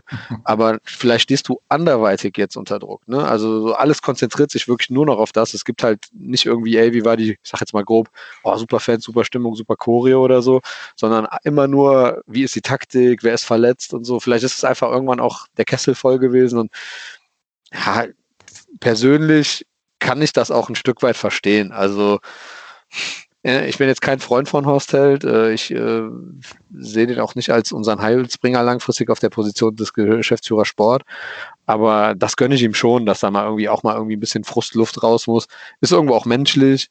Ähm, ja, weiß gar nicht. Also ist im Moment auch irgendwo Einöde. Ne? Corona bedeutet auch, okay, du hast da immer ständig diese diese Distanz äh, irgendwie, ne, ich weiß nicht, wäre eine Frage an euch, finden diese, diese Pressekonferenz, finden die komplett virtuell statt oder sitzt er da mit Abstand vor den Leuten? Ich meine, die machen das ja virtuell inzwischen, ne? Ich meine, der Mertens vom Geistblock hat gesagt, er wäre da gewesen vorher. Ah, okay. Ja, aber es ist ja trotzdem, auch da spielt ja Corona eine Rolle, ne? Das ist alles nicht wie vorher. Ja, unterm Strich würde ich sagen, komm, ich gönne dem Horst das mal, da hat der mal seinen Ausraster jetzt gehabt und munterputzen weiter, so ungefähr.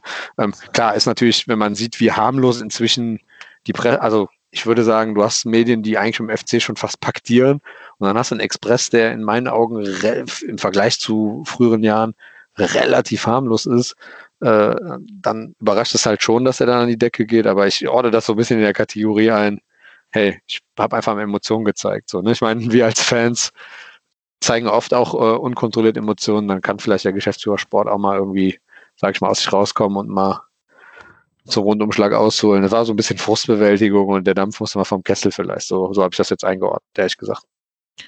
Ja, ich weiß nicht, ob es vielleicht auch ein bisschen Absicht war, um vielleicht auch abzulenken von dem schauderhaften Spiel gegen Stuttgart, dass er so ein bisschen den Fokus weglenken wollte, Druck von der Mannschaft nehmen, kann ja auch sein.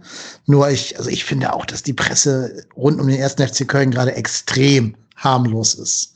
Ich, ich wohne ja hier in Hamburg und verfolge so ein bisschen, was den HSV begleitet. Und der HSV ist in der zweiten Liga Tabellenführer. Die haben von den letzten zehn Spielen ein einziges verloren. Eins. Gegen den Tabellen 18. gegen Würzburg. Ja, okay. Aber die haben ein Spiel verloren von zehn. Und da wurde schon vor der Niederlage der Trainer Daniel Thune angezählt. Und da ist jetzt schon die große Krisenstimmung. Ähm, klar, die haben noch ein paar Nebenkriegsschauplätze mit dem zurückgetretenen Präsidium und so, alles klar. Aber ich würde behaupten, dass die hier einen ganz, ganz anderen Druck haben, die handelnden Personen in Hamburg, als zum Beispiel jetzt die handelnden Personen beim ersten FC Köln. Ist für mich ein himmelweiter Unterschied, wenn man das von live hier so mitkriegt alles. Und ich finde, da sollen die echt froh sein, was du gerade auch schon angedeutet hast, dass die vor leeren Rängen spielen. Also wenn man sich da vorstellt, dass ihr im Stadion wärt, ich glaube, wie du gerade schon gesagt hast, David, ähm, dann hätten wir schon ein paar andere Personalien beim ersten FC Köln inzwischen. Jo, ja, also nochmal, um auf den Punkt zurückzukommen, ablenken vom, vom Spiel oder von der, ne, einfach ablenken, kann natürlich sein, wirkte auf mich jetzt aber von dem, was ich gelesen habe und wahrgenommen habe, eher emotional und ungeplant. Also so war die Wirkung von dem, was ich wahrgenommen habe. Ich, ich war ehrlich gesagt, wovon willst du da ablenken? Also ich meine, das ist wie so täglich grüßt Murmelt. Die haben wir jetzt irgendwie im Laufe des Abends schon mehrmals gehabt. Ne? Also du kannst die äh, Niederlage als Schablone eins zu eins über andere Heimspiele äh, legen. Da gibt es irgendwie nicht, also wovon soll der ablenken? Ist ja jetzt auch, und du sagst es ja, Dennis, der Druck ist ja jetzt nicht größer geworden wegen der Niederlage. Wir sind ja jetzt nicht irgendwie 17. und haben fünf Punkte Rückstand auf Platz 16. Ähm, da gab es für mich jetzt irgendwie nicht viel abzuhängen. Ich glaube einfach, wie eben schon gesagt, der wollte einfach mal, das musste mal raus. So, ne? Das ist meine Vermutung. Aber ja, ich meine, ich weiß nicht, Horst Held generell, vielleicht dazu auch nochmal. Ich finde halt einfach, das ist auch so ein Sportdirektor oder ein Geschäftsführer Sport.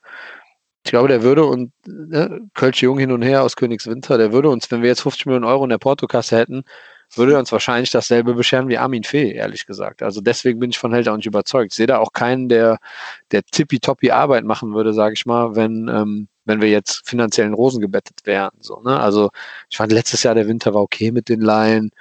Ut natürlich nochmal eine spezielle Sache. Ja, aber irgendwie, es wäre jetzt für mich genau wie Trainer keiner, der mich irgendwie mittellangfristig abholen würde mit einem Konzept und einer Vision und sagen würde, ey, wir bauen hier das und das aus dem Verein. Ne? So, die ganze Geschichte mit den jungen Leuten, mit den Spielern ist ja so eine Kombi aus, wir haben Würz verpasst und wir machen aus der Not eine Tugend, muss man ehrlicherweise mhm. auch mal sagen. Ne? Ich finde das super, ich bin total fein damit, dass wir die jungen Leute binden und selbst wenn sie dann einschlagen, dann können wir sie zumindest für Geld verkaufen. Anders als bei Wirtz, äh, weil sie dann eben noch zwei Jahre Vertrag haben. Aber ähm, ja, so unterm Strich bin ich bei Held sehr emotionslos. Also ich fand von Anfang an war das nicht die richtige Entscheidung und ähm, genau. Aber den, den Ausraster gönne ich ihm irgendwie, ne? Dieses Mal so, ey, äh, ja genau. Das äh, sind ja auch Menschen, das muss man vielleicht mal sagen. Ne? Also äh, ein Held oder alle, die da beim FC sind, den sei auch mal gegönnt, irgendwie mal, ne? vielleicht entschuldigt er sich ja auch noch oder es ergibt sich irgendwie anderweitig, dass das so ein bisschen erklärt, warum es passiert ist. Aber das, das fand ich jetzt ehrlich gesagt gar nicht so schlimm, wie schon gesagt. Hm. Ja, apropos junge Leute, wir können ja mal noch einen Satz darüber sagen, wie bitter das ist, dass die Youth League jetzt abgesagt wurde. Oh, Leute, da kann ich ja. euch was zu erzählen. Ey. Ja, ich, ich glaube, du hast da ja durchaus Bande mit der Stadt Glasgow, ne? Ach mein Gott, ja, genau, das war für mich das absolute Traumlos. Ähm, meine Mutter ist aus Schottland und ähm, ich bin hier geboren, aber halt ne, im schottischen Haushalt groß geworden. Und genau, der, der schottische Teil der Familie, ähm, alles absolute Glasgow Rangers und äh, nicht Celtic, um das auch deutlich zu betonen. Daher, genau, wäre das für mich natürlich, war halt, fahre auch zu viel zu Schottland-Länder spielen. Ähm, wäre das für mich natürlich eine Art Heimatbesuch gewesen, wo ich halt Win-Win, ne? also FC und äh, Rangers und Schottland alles hätte verbinden können. Das hat, ja, das war bitter. Also ich glaube, da wären wir auch ehrlich gesagt mit einer größeren Anzahl an Leuten hingefahren, wenn das in Nicht-Corona-Zeiten passiert wäre. Also selbst ich wäre genau. hingefahren. Ich bin jetzt kein ja. irgendwie Auswärtsvielfahrer oder irgendwie organisierte Fanszene oder sonst was. Ich wäre da safe hingefahren. Ja. In so einer, so einer geilen Stadt wie Glasgow, ähm, dann noch mein Verein, auch wenn es jetzt in Anführungsstrichen nur die Nachwuchs ist, aber trotzdem ist es halt mein Verein, spielen zu sehen. Äh, ich werde auf jeden Fall hin, ohne Frage. Das wäre so London Light geworden für mich. Ja, genau, so ein bisschen Europapokalersatz, ja, ne? Highlight mal nach ein paar Jahren wieder. Absolut. Ja, und wäre auch feuchtfröhlich geworden. Ne? Glasgow ist bekannt für gutes Nachtleben, Industriestadt, äh, alles sehr Working Class und so, Absolut. genau. Ja, ich war ja, vor, vor, Corona noch da gewesen in, in Glasgow und Edinburgh. Äh, ja. Ich wäre da so gern nochmal hin. Also schade, schade, schade. Und sobald Corona vorbei ist, werde ich da nochmal hin. Ähm, da kannst du ja. vorher ein paar Tipps geben. Ja, für mich ist es sehr, sehr gerne. Für mich unwahrscheinlich bitter. Äh, ich fahre so seit April 2000 zu Länderspielen. Ähm, erste Quali, die ich halt erlebe, äh, quasi seitdem ich im Stadion das Land unterstütze, die Nationalmannschaft. Ähm, ja, und jetzt qualifiziert sich mal nach all den Jahren für ein Turnier und ja, die Tendenz ist ja so für Juni, dass das wenn überhaupt mit reduzierter Anzahl. Es wird halt nicht eine volle Tatnami da auflaufen, leider.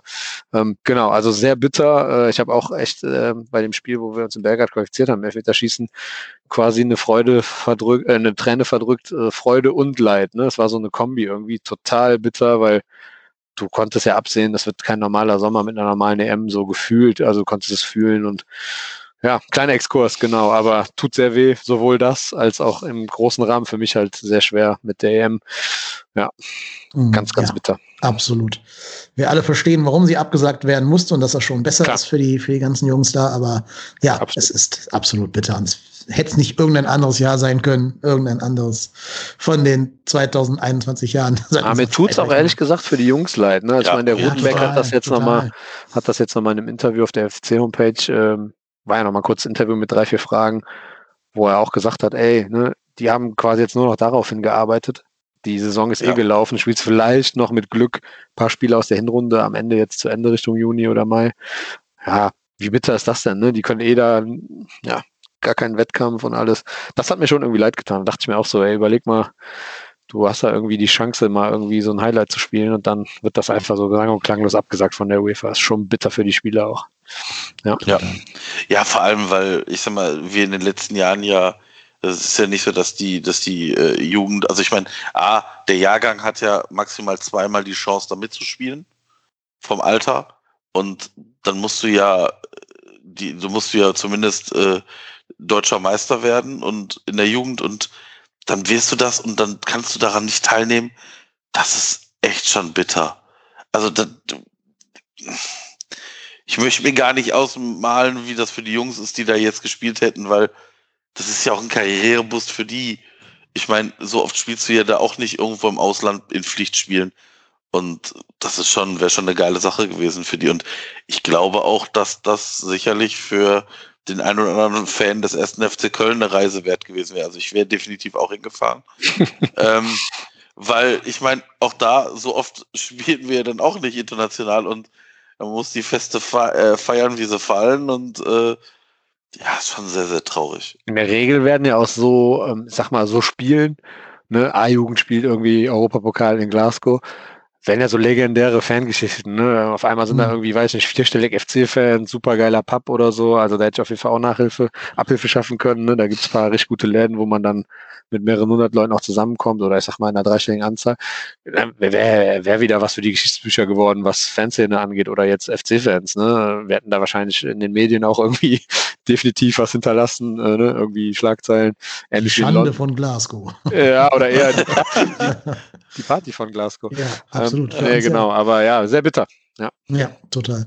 Ja, wir hoffen mal, dass es irgendwie nochmal eine zweite Chance für die Jungs gibt, wie auch immer. Ich weiß gar nicht, wie das jetzt ist, ob die dann irgendwie nachgeholt wird, diese Europa League, weil es können ja auch keine neuen qualifizieren. Na, die haben, es gibt ja keine Meisterschaften. Genau, das ist so ein bisschen der offene Punkt. Das hatte ich auch in diesem Rutenbeck-Interview so halbwegs gelesen, oder ich glaube, was Express. Das halt eben, weil ja letztendlich gar kein Wettbewerb stattfindet, vielleicht einfach nur verschoben wird, aber ja, es ist jetzt ja. erstmal komplett abgesagt. Aber ja, das wäre natürlich dann, wenn Corona vorbei wäre, wenn man jetzt einfach sagt, wir fangen, machen dann weiter. Ne? Dann, ich meine, ist ja auch die Frage, wer, wer gewinnt die Meisterschaft, wer, wer steigt ab und so weiter, ist ja in den ganzen Jugendbereichen auch alles quasi auf Halde gelegt. Von daher, vielleicht haben wir noch Glück, ne? Genau. Ja, ja wir, äh, sagt man, wir drücken die Daumen, genau. Ja, gut, dann lass uns mal in das zweite Segment, in das zweite große Segment der heutigen Sendung überleiten. Wir haben dich ja schon vorgestellt, David, als Vorsitzenden der Südkurve e.V. Und äh, da haben wir natürlich gesagt, da muss es auch ein bisschen was zu erzählen. Vielleicht weiß auch gar nicht jeder unserer Zuhörer und Zuhörerinnen so ganz genau, was eigentlich der Südkurven e.V. ist. Vielleicht kannst du uns das ja mal ganz kurz äh, umreißen. Ja, klar. Ja, also ich werde versuchen, mich kurz zu halten. Ich könnte natürlich mehrere Minuten oder mehrere Stunden füllen, ähm, die Geschichte. Aber genau, ich versuche es mal in Kurzform. Also letztendlich ist ähm, der Südkurve 1. FC Köln e.V., die Südkurve 1. FC Köln, ist ein Zusammenschluss von FC-Fans nach ähm, gewissen Zielen und Werten. Ne? Also wir haben ganz klar auf unserer Homepage auch ähm, Ziele stehen, die wir verfolgen. Ähm, wir haben Werte, die wir verfolgen. Und ähm, es gab eine Vorgängerorganisation, die ist Dachverband ähm, der Fanclubs des 1. FC Köln. Und äh, das war dann irgendwann so ein, ja, ich sag mal, du konntest dort als Fanclub Mitglied werden in der Vorgängerorganisation, ähm, konntest den Antrag auf der Homepage runterladen, ähm, bist dann quasi Mitglied geworden, aber das ging dann quasi auch als Karteileiche. Also es war letztendlich dann so, wir hatten mehr Mitglieder als jetzt, aber es steckte nicht wirklich was dahinter bei einigen Mitgliedern. Und ähm, dann haben wir irgendwann gesagt, hey, wir wollen das Ganze nochmal auch mit, sag mal, einem neuen Logo aufziehen. Und ähm, ja, dieses Südkurve SFC Köln Logo gab es ja auch schon vorher und äh, dann auch mit einer besseren Struktur und haben dann eben, wie gesagt, diese Ziele, diese Werte äh, zusammen organisiert und ähm, ja, haben das Ganze dann so gestaltet, dass wir ähm, Mitglieder wirklich auch nur aufnehmen, wenn die unterschreiben, dass sie diese Ziele und Werte ähm, unterstützen oder eben dafür auch einstehen. Und äh, so kann man eben bei uns Mitglied werden. Ja, sind aktuell äh, plus minus, das ist immer nicht so klar, weil immer mal wieder am Anfang des Jahres jemand äh, sag ich mal, rausfällt, weil der Fanclub einfach sagt, hey, uns gibt es in der Form gar nicht mehr, dann aber auch mal jemand dazukommt, auch gerade während Corona sind da echt, äh, hätte ich gar nicht gedacht, immer mal wieder Fanclubs gekommen, die gesagt haben, hey, wir finden super, was ihr macht und äh, können uns da total mit identifizieren. sind so plus minus 60, 65 Fanclubs. Ähm, ja, Mitglieder sind auch alle bekannten Ultragruppen. Das ist auch nochmal ein Thema, wo ich gleich drauf eingehen kann. Ultras äh, versus Südkurve. Ähm, aber auch Familienfanclubs, kleinere Gruppen. Ähm, genau, und wir sind da völlig frei, solange eben diese Werte und Ziele irgendwie im Einklang sind mit der Gruppe oder dem Fanclub, der Interesse hat. Also du kannst bei uns auch Mitglied werden, wenn du nicht offizieller Fanclub des 1. FC Köln bist. Ähm, genau. Ja, Ultra Südkurve, dazu vielleicht noch kurz.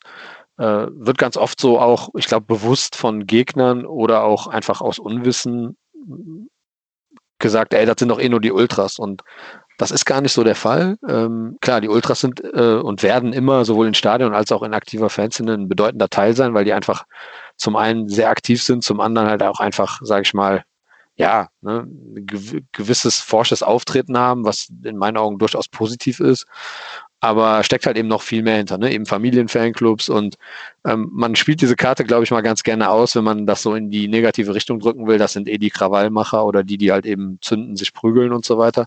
Aber dem ist nicht so, da steckt schon viel mehr hinter und wir hatten eigentlich mal ein relativ einschneidendes Erlebnis vor paar Jahren, wo ähm, so eine Diskussion war bei einem Heimspiel ähm, gegen Gladbach. Gehen wir überhaupt ins Stadion oder gehen wir gar nicht ins Stadion? Und da war es dann so, dass eigentlich die Ultras gesagt haben, wir gehen nicht ins Stadion oder haben so für sich entschieden, wir wollen nicht reingehen. Und aber der Rest der Südkurve gesagt hat, hey, nee, lass doch so ein bisschen in der Mitte treffen, bevor wir ganz boykottieren, lass doch zumindest im Stadion anwesend sein und gucken, was passiert. Und das hat so ein bisschen gezeigt, dass halt äh, das Ganze eben nicht nur die Ultras als Meinung dominieren. Ne? Ähm, genau, das, das, das war, fand ich, war ein relativ wichtiger Meilenstein, sage ich mal, in dieser Geschichte, weil ja, man lebt halt immer schon mit diesem Etikett, dass es eh, wie schon gesagt, eh nur die Ultras sind. Ja, aber nochmal, über, über Familienfanclub bis hin zu Kleingruppe ist da alles vertreten und gerade diese Diversität macht zum einen auch aus äh, und zum anderen aber dann doch gemeinsam für Werte und Ziele zu stehen und die auch zu verfolgen, äh, ist ja eigentlich eine relativ interessante Geschichte. Also ja, und ich meine, ich weiß nicht, ob ihr das gesehen habt, aber wir haben halt, also ich sag mal, mit den 60 bis 75 Fanclubs kommen wir schon auf so zweieinhalbtausend Mitglieder, ne, wenn man das in Einzelmitglieder umrechnen würde. Und das ist schon eine ganz ordentliche Zahl. Wir sagen so immer aus Spaß intern, wir sind, äh, wir sind quasi nur ein kleiner Bruchteil der FC-Fans, ne, wenn man Mitgliederzahl sieht und, sag ich mal, Zuschauerkapazität im Stadion. Aber wir sind halt irgendwo ein Entscheidender. Ne? Also wir können halt, klar, durch die Mitglieder, die wir haben, können wir im Stadion entscheidend agieren. Wir haben natürlich ein gewisses Netzwerk und eine gewisse Kommunikation untereinander, so dass wir schon sage ich mal, Impulse setzen können oder halt auch für gewisse Dinge mehr eintreten können ähm, als andere FC-Fans vielleicht oder Mitglieder. Und genau das ist auch der Hintergrund, warum man bei uns Mitglied werden kann. Ne? Also wenn jemand sagt, ich finde das total klasse, die Werte und die Ziele, da habe ich Bock zu, dann ähm, bewirkt das letztendlich, dass man, sage ich mal, diese Gemeinschaft ja nur vergrößert und dann mehr an einem Strang ziehen kann. Und ich kann euch sagen, gerade beim ersten FC Köln passiert da ja recht viel. Ne? Also ich meine, wir kämpfen ich sage jetzt mal bewusst kämpfen. Wir kämpfen ja auch schon Jahre, ähm, seitdem es die Südkurve gibt, genau eben für diese Ziele und Werte und teilweise auch gegen den eigenen Verein, kann man ja so offen sagen. Also ich meine, da passieren ja im Verein Dinge äh, oder zumindest Tendenzen sind da von Dingen, die wir überhaupt nicht wollen. Ne? Und dadurch sind wir irgendwo auch ein kritisches Korrektiv. So kann man das ganz gut beschreiben. Mhm. Ja, und von der internen Struktur, also ich meine, klar, da, intern ist intern, aber wir haben natürlich auch unsere Arbeitsgruppen und wir machen vereinspolitisch viel, haben ganz normal wie jede andere V auch einen Vorstand, der dann dem Ganzen vorsteht und so weiter. Und genau, stecken aber, ich sag mal, gerade vereinspolitisch in sehr vielen Dingen auch mit drin und haben halt über die Jahre, sag ich mal, da auch Kontakte gepflegt und ähm, genau, also so mal grob skizziert, das, was wir tun. Und äh, ich weiß nicht, ob das da das schon reicht oder ob ihr noch Fragen habt, aber also ich fasse mal zusammen, ihr seid das Feindbild von Alfred Draxler. das sind doch die Ultras, wir sind ja nicht ja. nur die Ultras. Meinst du, der differenziert ja, also ich mein, der, meinst du, der kann differenzieren, der Mann? Nein, natürlich nicht. Und äh, Bildzeitung ist gar kein Thema, brauchen wir gar nicht drüber reden. Aber ja, wir sind letztendlich, die, ich sage, ich beschreibe das immer als die große Unbekannte, wenn man sich nicht mit der Fanszene auskennt. Ne? Du hast halt eine mhm. Menge eine Menge Leute, die auch gar nicht wissen, wer wir sind. Also das nehme ich auch gar kein Übel. Also ich glaube halt von den 50.000 Leuten, die beim FC ins Stadion kommen, ziehen wir mal die Guestfans ab äh, von den 45.000, wissen wahrscheinlich einen Bruchteil davon, wer wir sind und was wir tun und wofür wir stehen. Aber das ist auch heutzutage nicht mehr so leicht. Ne? Also ich meine, der Verein hat äh, dreistellig Mitglieder und äh, da wir auch mit dem Verein ja eher in einer, ich sag mal, kritischen Relation stehen, zumindest äh, die letzten Jahre und auch weiterhin ja, teilweise weiterhin äh, oder auch in Zukunft stehen werden, ist ja auch gar nicht gewollt, dass man, dass man uns irgendwie mächtiger macht. Ne? Also, und nochmal, mir, mir geht es nicht um Macht, sondern mir geht es einfach darum, als, als mündige, kritische FC-Fans und Mitglieder einfach korrektiv zu sein, weil ich glaube halt einfach, dass wir schon einen gewissen Einfluss haben und äh, oft ja auch nur die Speerspitze sind in unserem Agieren. Also wir als Südkurve treten ja letztendlich nur für das ein, publizieren vielleicht was oder werden irgendwo aktiv für etwas, was ja nicht nur unsere Mitglieder betrifft, sondern äh, auch Beispiel Draxler, äh, sorry, nicht Draxler, jetzt komme ich schon durcheinander. Thema Drechsler Mannschaftsrat ne? oder diese ganze, die, dieses Spackengate, wie man es so bezeichnet hat. Da sind dann klar, weil zum einen auch Ultras oder Vertreter der aktiven Fanszene vor dem Bus standen und gezündet haben, als die Aussage von Drexler getätigt wurde. ähm, waren die natürlich haupt, hauptsächlich und federführend angesprochen. Aber ich meine, man ist ja nicht dahin gegangen und hat mit dem Mannschaftsrat gesprochen äh, für 80 Leute, sondern man hat halt, sage ich mal, dort auch versucht, äh, dem Drechsler und dem Mannschaftsrat quasi zu vermitteln, was bedeutet das, was fühlen wir, ne, wer sind wir und wofür stehen wir. Darum ging es da viel mehr dann auch. Und ähm, ja, letztendlich äh, sagen wir oft, ganz oft ja auch intern, wir machen das ja gar nicht nur für uns, wir machen das ja für die Sache und für viel mehr Leute da draußen, ne, die vielleicht sogar gar nichts von ihrem Glück wissen, wofür wir kämpfen, weil letztendlich äh, verhindern wir ja auch viel mit dem, was wir tun, ne? oder bremsen oder verlangsamen, wie auch immer man das bezeichnen will. Genau. Also als Beispiel, genau. ihr, habt, ihr habt euch ja zum Beispiel auch gegen Herrn Esser positioniert, Fritz Esser, den designierten und dann doch nicht Mediendirektor des ersten FC Köln. Habt da ja Kante bezogen. Genau. Ähm, vielleicht, ja, ja, ja. vielleicht kann man daran ja nochmal ähm, exemplarisch diese Werte, die du jetzt ein paar Mal erwähnt hast, auch mal ein bisschen ausdefinieren. Für welche Werte würdest du denn sagen, steht ihr? Genau, also wir stehen, ich meine, du kannst die Werte, kannst ja ganz normal auf der Homepage durchlesen. Ich würde das aber zusammengefasst so sagen, dass wir für einen, ja, ich sag mal, einen Verein stehen wollen oder Fanszene von einem Verein sein wollen, der äh, gesund, aber nicht um jeden Preis erfolgreich ist. Ne? Also das ist für mich ganz wichtig ich brauche keinen Investor. Also jedes Beispiel in, in der Deu im deutschen Profifußball zeigt mir, dass das gescheitert ist. Unabhängig davon, dass der SFC Köln gerade gar keinen Wert hat, äh, für einen Investor interessant zu sein, sondern man ihn sehr, sehr unter Wert verkaufen würde. Ähm, genau, aber so grob tituliere ich das immer so, dass ich sage, äh, mein Ziel ist, begleitend als Fanszene dafür zu sorgen, dass der SFC Köln in einer gesunden Form Erfolg hat und äh, das dann eben zu begleiten, ne? sowohl vereinspolitisch oder auch in den Gremien, wo ja inzwischen auch, äh, ich sag mal, eine Mitgliederrat Vertreter aus der Fanszene sind, die äh, ja, die letztendlich wissen, wie die Fanszene funktioniert. Ne? Das ist so, sage ich mal, grob, ähm, grob das, wie ich das beschreiben würde. Ne? Und äh, ja, für welche Werte stehen wir? Also ich meine, klar, eine gewisse Gemeinschaft, äh, Zusammenhalt, ähm, ja, Ehrlichkeit unter den Fans. Ne? Also wir werden immer auch als Südkurve, glaube ich, sehr ehrlich äh, sein und wir, bei uns wird man sehr klar wissen, was wir wollen und wer wir sind und wo wir hinwollen. Also bei uns wirst du nicht irgendwie irgendwelche Spielchen erleben. Ne? Wir sind da klare Kante, sage ich mal. Und ähm, ja, das ist für den einen oder anderen schmerzhaft, der damit nicht umgehen kann, weil wir immer straight äh, raus sagen, wie wir es sehen. Ähm, genau, aber du wirst halt immer wissen, wo du dran bist und das mit allem Guten und Schlechten. Ne? Also kann man ja auch ganz offen sagen ich sag jetzt mal so ein Vorfall wie in Belgrad, ne, wo, äh, wo halt, sage ich mal, pyromäßig einiges aus dem Ruder gelaufen ist. Ja, dafür müssen wir dann halt auch gerade stehen. Das ist auch scheiße gewesen, sage ich mal.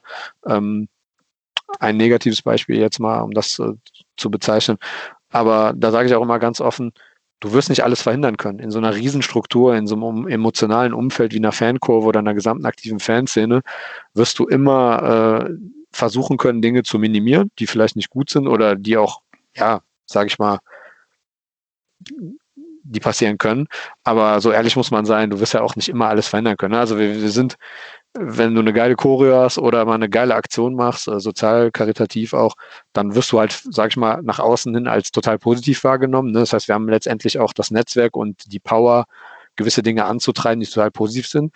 Aber es kann natürlich auch mal sein, dass irgendwo mal, sag ich mal, ja, gegen Schalke oder bei irgendeinem Derby auch mal irgendwie, sag ich mal, ein paar vor die Backen gibt. Und äh, das war halt immer so, wird auch immer so sein, so ehrlich muss man sein. Ne? Da gibt's halt auch Leute, die ja Bock drauf haben und klar, da sagen halt 99 Prozent FC-Fans, wie können die nur und wie schrecklich, aber ähm, war halt immer irgendwo ein Teil der Sache und äh, so ehrlich muss man dann halt auch sein. Ne? Also das wollte ich eben sagen mit der Ehrlichkeit. Also wir sind nicht die Engel äh, und spielen da ein falsches Spiel, ne? sondern du hast halt in dieser Gemeinschaft auch ähm, ja Thematiken, die die Fanszene betreffen, wo man einfach ehrlich sein muss, die halt nicht jedem schmecken, die auch mal kritisch sein können und äh, wo man, wie sagt's mal so schön, ein Wegbeschreiter, wo auch das Strafgesetzbuch dann vielleicht mal ins Wanken gerät. Ne? Aber ähm, soll gar kein, also ich meine, soll jetzt irgendwie nicht so rüberkommen, äh, total egal, was da passiert, alles ist egal, sondern wir arbeiten, wenn dann mal was passiert, auch so Dinge kritisch intern auf. Ne? Nur uns ist halt mit den Jahren, glaube ich, macht es nicht viel Sinn,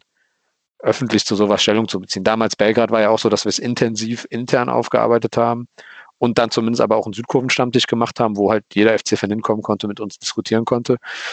Genau, aber das ist halt auch immer alles sehr intensiv und ja, oft fordern die Leute dann, hey, mach mal eine Stellungnahme und sag, es tut mir alles voll leid und dann ist alles gut. Nee, so ist es halt eben nicht, ne? weil äh, der Prozess ist auch nicht mehr, man redet ja oft auch von dieser Selbstreinigung bei diesen negativen Themen.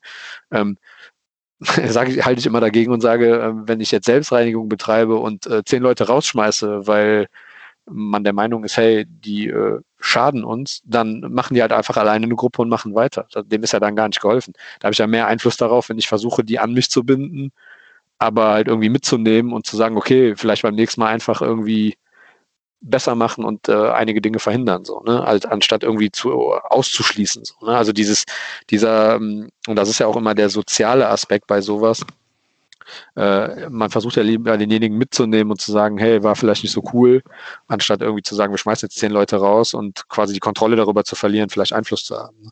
Also gehen wir jetzt schon, sage ich mal, mehr ins Detail, aber auch das ist halt Aufgabe unseres, unserer Gemeinschaft. Ne? Das sind die Diskussionen, die wir dann führen, wenn mal irgendwas passiert. Und das ist auch, kann ich ganz klar sagen, intern immer ein Erdbeben, weil dann äh, einige Fanclubs intern halt sagen, geht gar nicht und dann Fanclubs, die vielleicht beteiligt waren, dann halt in die Diskussion gehen müssen. Ne? Aber ich finde das ehrlich gesagt sehr spannend, weil das sind halt so eigentlich Kernthemen der Fankultur oder der Fankurve ne, in so einer Struktur, die, die halt passieren. Und ähm, ja, immer wieder spannend und aber immer wieder natürlich, äh, je nachdem wie dein Verein dann auch tickt, ne, da, äh, siehe damals Präsidium Spinner, Ritterbach Schumacher, da ging es ja quasi, glaube ich, innerhalb von einer MV von den Leuten aus nur um Gewalt, wo gar keine Gewalt war. Dann ist halt immer auch die Frage, was, was vermittelt so ein Verein seinen, mit, seinen, seinen, seinen Mitgliedern und Fans, ne? Wenn, wenn dein Präsidium fünf Jahre erzählt, dass das alles nur Gewalttäter sind, die schlecht sind, glauben das halt irgendwann auch die FC-Fans. Und das ist halt kann ich mitnichten, kann ich dagegen halten, nicht der Fall. Ne? Also du hast halt echt verdammt viele Leute, die hier sehr viel Herzblut reinstecken und extrem, extrem viel ähm, dafür tun, dass äh, eine Fankultur in Köln äh, aktiv gelebt wird und auch Vereinspolitik betreiben. Und das ist also echt was, wo ich auch sehr stolz äh, drauf bin, Teil von sein zu dürfen. Ne? Also ich mache das Ganze jetzt auch schon echt äh, ja, knapp 23 Jahre und das ist äh, was, was total erfüllend ist auch. Ne? Also das vielleicht auch nochmal so. Also es ist, ich meine, das wurde zum Beispiel auch dann den Spielern in so einem Gespräch gesagt. Ne? Warum, warum, warum macht man das alles? Warum, warum, äh, warum sind wir so, wie wir sind? Warum verfolgen wir das alles? Eben weil ihr dann so ein Derby in Gladbach gewinnt und das uns total erfüllt. Ne? Also am langen Ende geht es ja auch um darum, dass wir wollen, dass der FC erfolgreich ist und äh, wir im besten Fall darauf Einfluss nehmen und äh, ein Teil davon sind. Ne? Sei es als das Mitglied oder die Fanszene oder einfach die Fans in der Kurve, die halt die Mannschaft unterstützen. Aber am langen Ende geht es ja genau darum, dass wir irgendwie alle zusammen den FC anschieben und äh, ja, vielleicht hat das das ganz gut erklärt, hoffe ich mal. Ja, glaube ich auf jeden Fall. Ich habe gerade mal nebenbei eure Homepage hier offen und kann ja, ja mal so ein paar Stichpunkte vorlesen, die ihr hier als ja, vielleicht eure Werte definiert habt, genau. Ähm, genau, es gibt ja diesen Verbundbrief. Ähm, ja, da genau, sind so da die klassischen Werte drin. Ich sag mal, das ist sehr auf Spieltag und Kurve auch bezogen, ne? Glaube ich so. Da geht es halt auch um Themen wie Pyrotechnik oder ähm, oder auch sowas wie Fotografieren oder Artikel, also so, so ein paar Werte, die, die wir der Menge auch mitgeben wollen. Genau. Hm. Genau, ja, also ich kann mal kurz die Stichpunkte vorlesen, einfach für jeden, damit jeder auf selben Stand ist, weil ja unsere Hörer und Hörerinnen wahrscheinlich gerade nicht nebenbei die Homepage sich angucken. Stolz auf unsere Stadt, unseren Verein und die FC-Fangemeinschaft. Respekt ist keine Einbahnstraße. Miteinander reden anstatt übereinander reden ist die Kommunikationsform untereinander. Aktives Auftreten im Stadion gehört zu unserer Fankultur.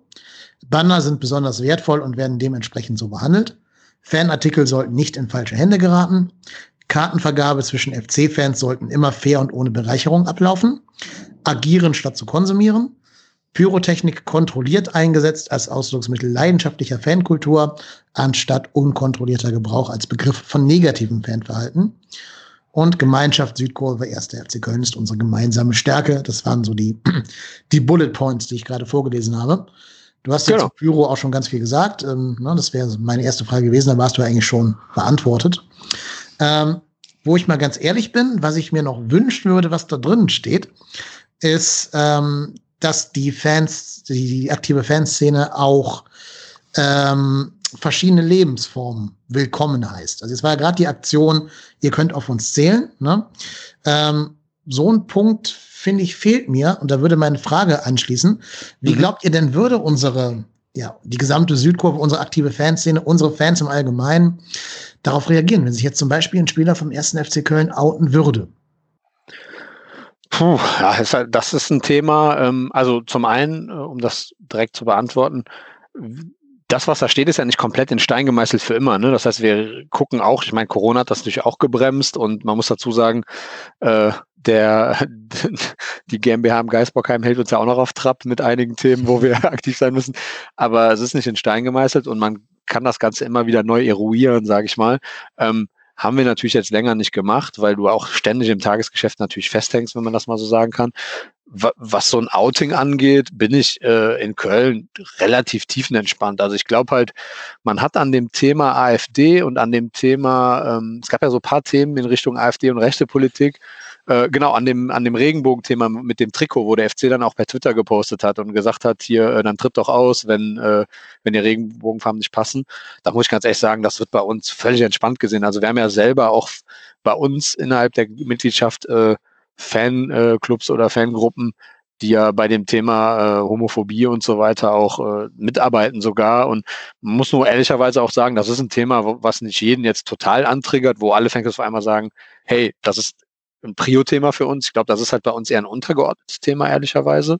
Ähm, aber wenn sich jetzt zum Beispiel ein Spieler beim FC outen würde, ähm, wäre das, glaube ich, relativ unspektakulär. Also ich glaube, das würde bei uns intern überhaupt keine Diskussion entfachen oder noch für noch äh, wieder, äh, weil das für uns so ein Stück weit dazugehört. Ich meine, man sagt ja immer Köln, Weltoffenheit, Toleranz und so weiter.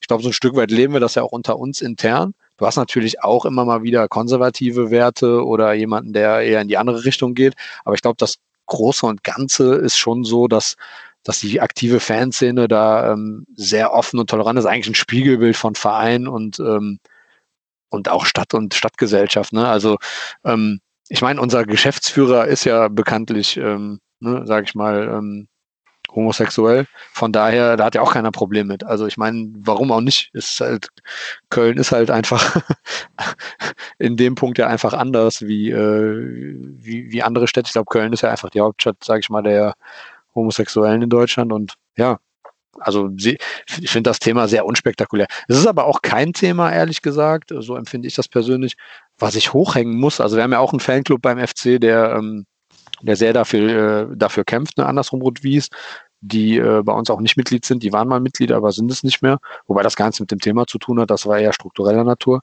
Und ähm, ich glaube, bei uns sind da viele Gruppen einfach äh, sehr emotionslos. Also es hat keine Prio, aber es würde auch keiner äh, irgendwie dagegen was sagen. Ne? Also ich meine, äh, ich glaube halt, wir haben so viele Themen, die wir bearbeiten. Ähm, dass das für uns einfach insofern keine Prior, als dass es auch keine Baustelle gerade ist. Also wir haben da kein großes Problem, ähnlich wie bei dem Thema Rechtspolitik oder rechte Leute, Nazis in den Kurven.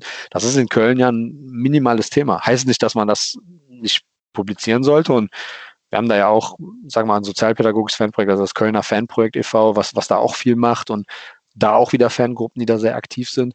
Aber es ist halt einfach abgedeckt und ich glaube, in einer gesunden sage ich mal, einer gesunden Portion abgedeckt, dass ich da sagen würde, das ist für uns halt einfach eben kein Prioritätsthema, weil wir da eben auch keinen Handlungsbedarf sehen. Ich muss aber auch dazu sagen, dass ich persönlich glaube, ähnlich wie auch der Shell, der das schon mal, zumindest in dem Podcast, weiß ich bei euch, aber ähm, irgendwo gesagt hat, ähm, für mich ist das egal, ob jemand schwul ist oder bunt oder, sag ich mal, aus Türkei kommt oder aus dem Irak oder aus Syrien. Ne, für, wir sind halt Fanszene Köln und wenn einer sich damit identifizieren kann, was, was wir machen, ist er willkommen. Also da gibt's irgendwie, ne, gibt's gar keine Diskussion und das ist mir egal, ob einer, ne, wie schon gesagt, wie der, wie der sexuell tickt oder wie der, ähm, wie der jetzt, äh, ne, wo der herkommt. Äh, es geht ja viel um Respekt, Toleranz und Offenheit und Kommunikation untereinander. Und ich sag mal, für mich ist halt ein ganz wichtiger Grundsatz, den ich auch nach innen immer gelebt habe, Respekt und Umgang miteinander. Wenn, wenn das gegeben ist und das vernünftig abläuft, dann äh, ist der Rest quasi Formsache so. Ne? Und andererseits ist aber auch ganz klar, äh, alles, was in Richtung extrem rechts geht oder rechts, und das trifft ja genau, äh, trifft ja genauso wie beim Thema, sag ich mal, Sexuelles und so weiter, ist Köln ja auch ganz klar irgendwann eine Grenze erreicht, wo man sagt, geht nicht. Ne? Also wir sind halt eine weltoffene, tolerante Stadt. Äh, ich meine, ich habe selber, wie gesagt, ausländische Wurzeln, ähm, habe keinen deutschen Pass so, das, da, da steht Köln für mich. Köln ist für mich immer auch irgendwo Heimat gewesen, weil eben, weil ich mich eben hier nie äh, exkludiert gefühlt habe. Ne? Also beide meine Eltern kommen, sind aus dem Ausland hier hingekommen. Und ich glaube, ein Stück weit lebt die Fanszene das auch vor. Also wir, äh, klar, ne, du hast immer mal Aussetzer, aber im Gesamten sehe ich da, dass das keine Themen sind. Also und selbst die Leute, die eher konservativ sind, die würden ja dann nicht begrüßen, dass einer mit dem Hackenkreuz auf einmal durch Kurve läuft. Also da würden die auch sagen, ey, das steht null für uns und wer wir sind, da müssen wir sofort Einhalt gebieten. Mhm. Von daher, ähm, ja, muss man das jetzt in den Werten ergänzen. Ich glaube, so ein Stück weit wird das eh durch unsere DNA gelebt. Ähm, ich weiß nicht, ob wir jetzt nochmal hervorheben müssten, wir sind irgendwie ne, gegen rechts oder wir sind äh, da, äh, haben da gar kein Problem mit, wenn einer sich als schwul aussieht oder so. Das ist ein Stück weit, glaube ich, in Köln zu 90, 95 Prozent klar. Und wenn dann aber jemand kommt, wie so ein Mitglied damals ähm, online äh, über die sozialen Medien und sagt, ey, was seid ihr denn äh, jetzt am besten noch irgendwie Trikot in äh, Regenbogen oder in Pink, äh, dann kannst du ja direkt austreten. Ja, dann sagt selbst der Verein einfach mal, ja, ciao, ne? Dann mach es halt so. Wir sind halt so und dafür stehen wir und gut ist. Also ich glaube, da, da muss ich zum Beispiel sagen, sind wir, glaube äh, mit dem Verein sogar sehr krass auf einer Linie, dass man einfach sagt, so wir wissen beide, wofür wir stehen, der Verein und auch die Fanszene und damit ist gut. Also da muss man nicht noch groß irgendwas tun. Und ich sag mal, all die gängigen Dinge, die da kommen, ne, sei es irgendwelche Gedenktage an, an äh, Geschehnisse, äh, ja, war ja jetzt gerade erst Ende Januar auch wieder das große Thema, ähm, Bundesligaspieltag, ähm, ne, Auschwitz und so weiter, äh, wieder das Vergessen, all diese Themen, die da sind. Da, natürlich äh, wird da nie einer was gegen sagen. So, ne? und, aber da hast du halt, sage ich mal, die üblichen Leute oder Projekte, die daran arbeiten und das wird zumindest stillschweigend unterstützt. Also da sehe ich, äh, sehe ich nicht viel, ähm, nicht viel, wo da irgendwie konträr ist, sage ich mal, so mhm. innerhalb der FC-Fanszene. Genau. Mhm. Ich kam jetzt deshalb drauf, weil jetzt letzte Woche durch die Elf Freunde angestoßen eben so eine Solidaritätsaktion gestartet wurde, wo sich unter anderem auch Jonas Hector, der Kapitän des 1. FC Köln, äh, eben dazu geäußert hat und ähm, der Hashtag, ihr könnt auf uns zählen, getrendet ist. Du hast gerade gesagt, das ist jetzt kein großes Thema, was wir jetzt irgendwie so nach außen hängen müssen. Weiß ich nicht. Kann ich mir schon vorstellen, dass das ein Signal wäre, wenn ihr zum Beispiel auch unter euren Social Media Kanälen den Hashtag geteilt hättet oder einen Banner ins Stadion gehangen hättet beim, beim Heimspiel, ähm, ist ja auch ein Zeichen. Ne? Also ist ja klar, dass man das leben muss und das Zeichen alleine nichts wert ist. Und dass im Zweifelsfall wichtiger ist, das zu leben, als das Zeichen zu setzen. Nur ich kann mir schon vorstellen, dass es für manche Spieler, die vielleicht damit hadern, gerade in unserem jungen Kader, wo vielleicht noch nicht jeder so ganz in seiner Persönlichkeit gefestigt ist, ein positives Signal wäre. Dazu gehört dann zum Beispiel auch die Selbstverpflichtung, dass wenn jetzt eine gegnerische Mannschaft anreist, wo ein Spieler offen homosexuell ist und sei es Gladbach, dass man das auch nicht thematisiert, ne? also nicht negativ zu dessen Nachteil irgendwie auslegt. Aus, äh, ja, also weiß ich nicht. Ich glaube schon, dass, dass Worte da in der, in, in dem Aspekt ähm, eine Wirkmacht haben. Ja, stimmt. Also ich meine, haben sie immer, ne? Also wenn jetzt, weiß ich nicht, wenn Frau Merkel sich da auch so positioniert wie Jonas Hector, hat das eine Wirkung. Wenn ich das tue, hat das eine Wirkung. Alles, was dann so öffentlich passiert. Ich glaube, eine Sache dürfen wir nicht vergessen. Wir haben im Moment gar keine Stadionplattform. Ne? Also eigentlich bewegt sich unser, unsere Aktivität, bewegt sich zu 95 Prozent auf Spieltag, Kurve, Stadion, Gesänge, Plakate und so weiter. Ähm, Zudem muss man fairerweise sagen, äh, ist das einfach für uns kein Prio-Thema. Ne? Also ich glaube, dass wir, äh, du hast ja viele äh, Gruppen in Deutschland, die halt noch politischer sind oder viele Fanszenen, die politischer sind. Das heißt viele, einige oder paar, du hast welche. Die würden sowas natürlich sofort thematisieren. Ich denke da natürlich an die üblichen wie St. Pauli, Babelsberg, ne, sag ich mal, alles, was auch so ein bisschen eher in dieses linke Spektrum geht. Da sehe ich uns halt an auch wieder nicht. Ähm, klar, man kann die Frage stellen, hey, macht ihr da mit, macht ihr da nicht mit? Ich tendenziell würde ich behaupten, wenn wir ganz normal Stadionbetrieb hätten, würden wir bei sowas nicht mitmachen. Einfach weil ich glaube, dass es für die Mehrheit unserer Mitglieder als Südkurve oder die aktive Fanszene einfach keine Priorität hat. Die Leute haben halt an dem Thema, sage ich mal, weniger, äh, da haben die weniger Aktien drin, weniger Emotionen drin. Ne? Das ist, soll, soll jetzt gar nicht bedeuten, äh, das interessiert keinen, aber ich glaube, es ist einfach innerhalb unserer Gemeinschaft oder unserer Mitgliedschaft nicht so, dass äh, da auf einmal 15, 20, 30 Fanclubs sagen würden, ey, da müssen wir auf jeden Fall mitmachen, sondern ein Stück weit, glaube ich, nehmen, sehen wir das eh in Köln als, als normal an. Also wenn sich ein Spieler outen würde, dann äh, wäre das, glaube ich, gar keine große Nummer für uns. Also, ähm, weil, eh, nochmal, du hast ja den Christopher Street Day, du hast hier, weiß ich nicht, Hauptstadt der Schwulen, wie man es immer so sagt, ähm, etc., etc. Also das ist ein Stück weit Normalität. Für uns ist das eh klar, dass das überhaupt kein Thema wäre. Ähm, ich möchte aber auch fairerweise noch sagen, dass, ähm, oder was war, ich hatte da gerade irgendeinen Gedanken im Kopf zu dem Thema. Genau, also ein Stück weit ist es für uns Normalität. Ich glaube aber auch, dass man so ehrlich sein muss und sagen muss, äh, es ist auch ein gewiss, eine gewisse Menge natürlich, äh, glaube ich, da, die sagt, ist einfach nicht mein Thema oder habe ich keinen Bock drauf. So, ne? Die einfach sagen, wir haben andere Prioritäten. Wir wollen halt, weiß ich nicht, vereinspolitisch mehr bewegen und so weiter. Und du musst fairerweise am Ende auch sagen, äh, es ist eine Frage von Ressourcen. Ne? Also ähm, ich äh, kann euch sagen, dass das Ganze sehr viel Zeit und äh, ja, viel Freizeit kostet. Äh, äh, Im Moment äh, spart man da sehr viel, weil eben der Spieltag nicht stattfindet, aber zeitgleich ist das auch das Größte, was halt fehlt. Ne? Also der Spieltag ist ja immer das Zentrale. Ähm, in der Kurve am Spieltag passieren die Dinge oder eben auf Anreise oder Abreise. Das ist ja letztendlich auch das Leben. Ne? Wir sehen uns ja auch alle als Gemeinschaft so gut wie gar nicht persönlich. Ich kann vielleicht mal einen vom Vorstand treffen, einen anderen. Oder man macht halt im Moment diese virtuellen Geschichten, wie wir jetzt gerade auch im Podcast. Aber das ist ja nicht das, also nochmal, wir leben von den Emotionen, die wir am Spieltag zusammen erleben, ne? Anreise, Abreise, Stadion, Erlebnis. Ähm, ich glaube halt, dass halt auch ein Stück weit gerade viele Leute Luft holen. Und dann wird es auch sehr spannend zu sehen, wird das eher so sein, dass an, anfangs temporär vielleicht sogar noch mehr Leute Bock wieder haben, die erstmal, sage ich mal, aus dieser Geschichte, ja, ja, was heißt ausgestiegen, ist der falsche Ausdruck, aber es gab sicher Leute, die mit den Jahren jetzt müde geworden sind, ne, so aktiver Fan zu sein. Und vielleicht bewirkt Corona sogar dann hinten raus im Positiven, dass wir am Anfang, sag ich mal, recht viele Leute wieder an Bord haben.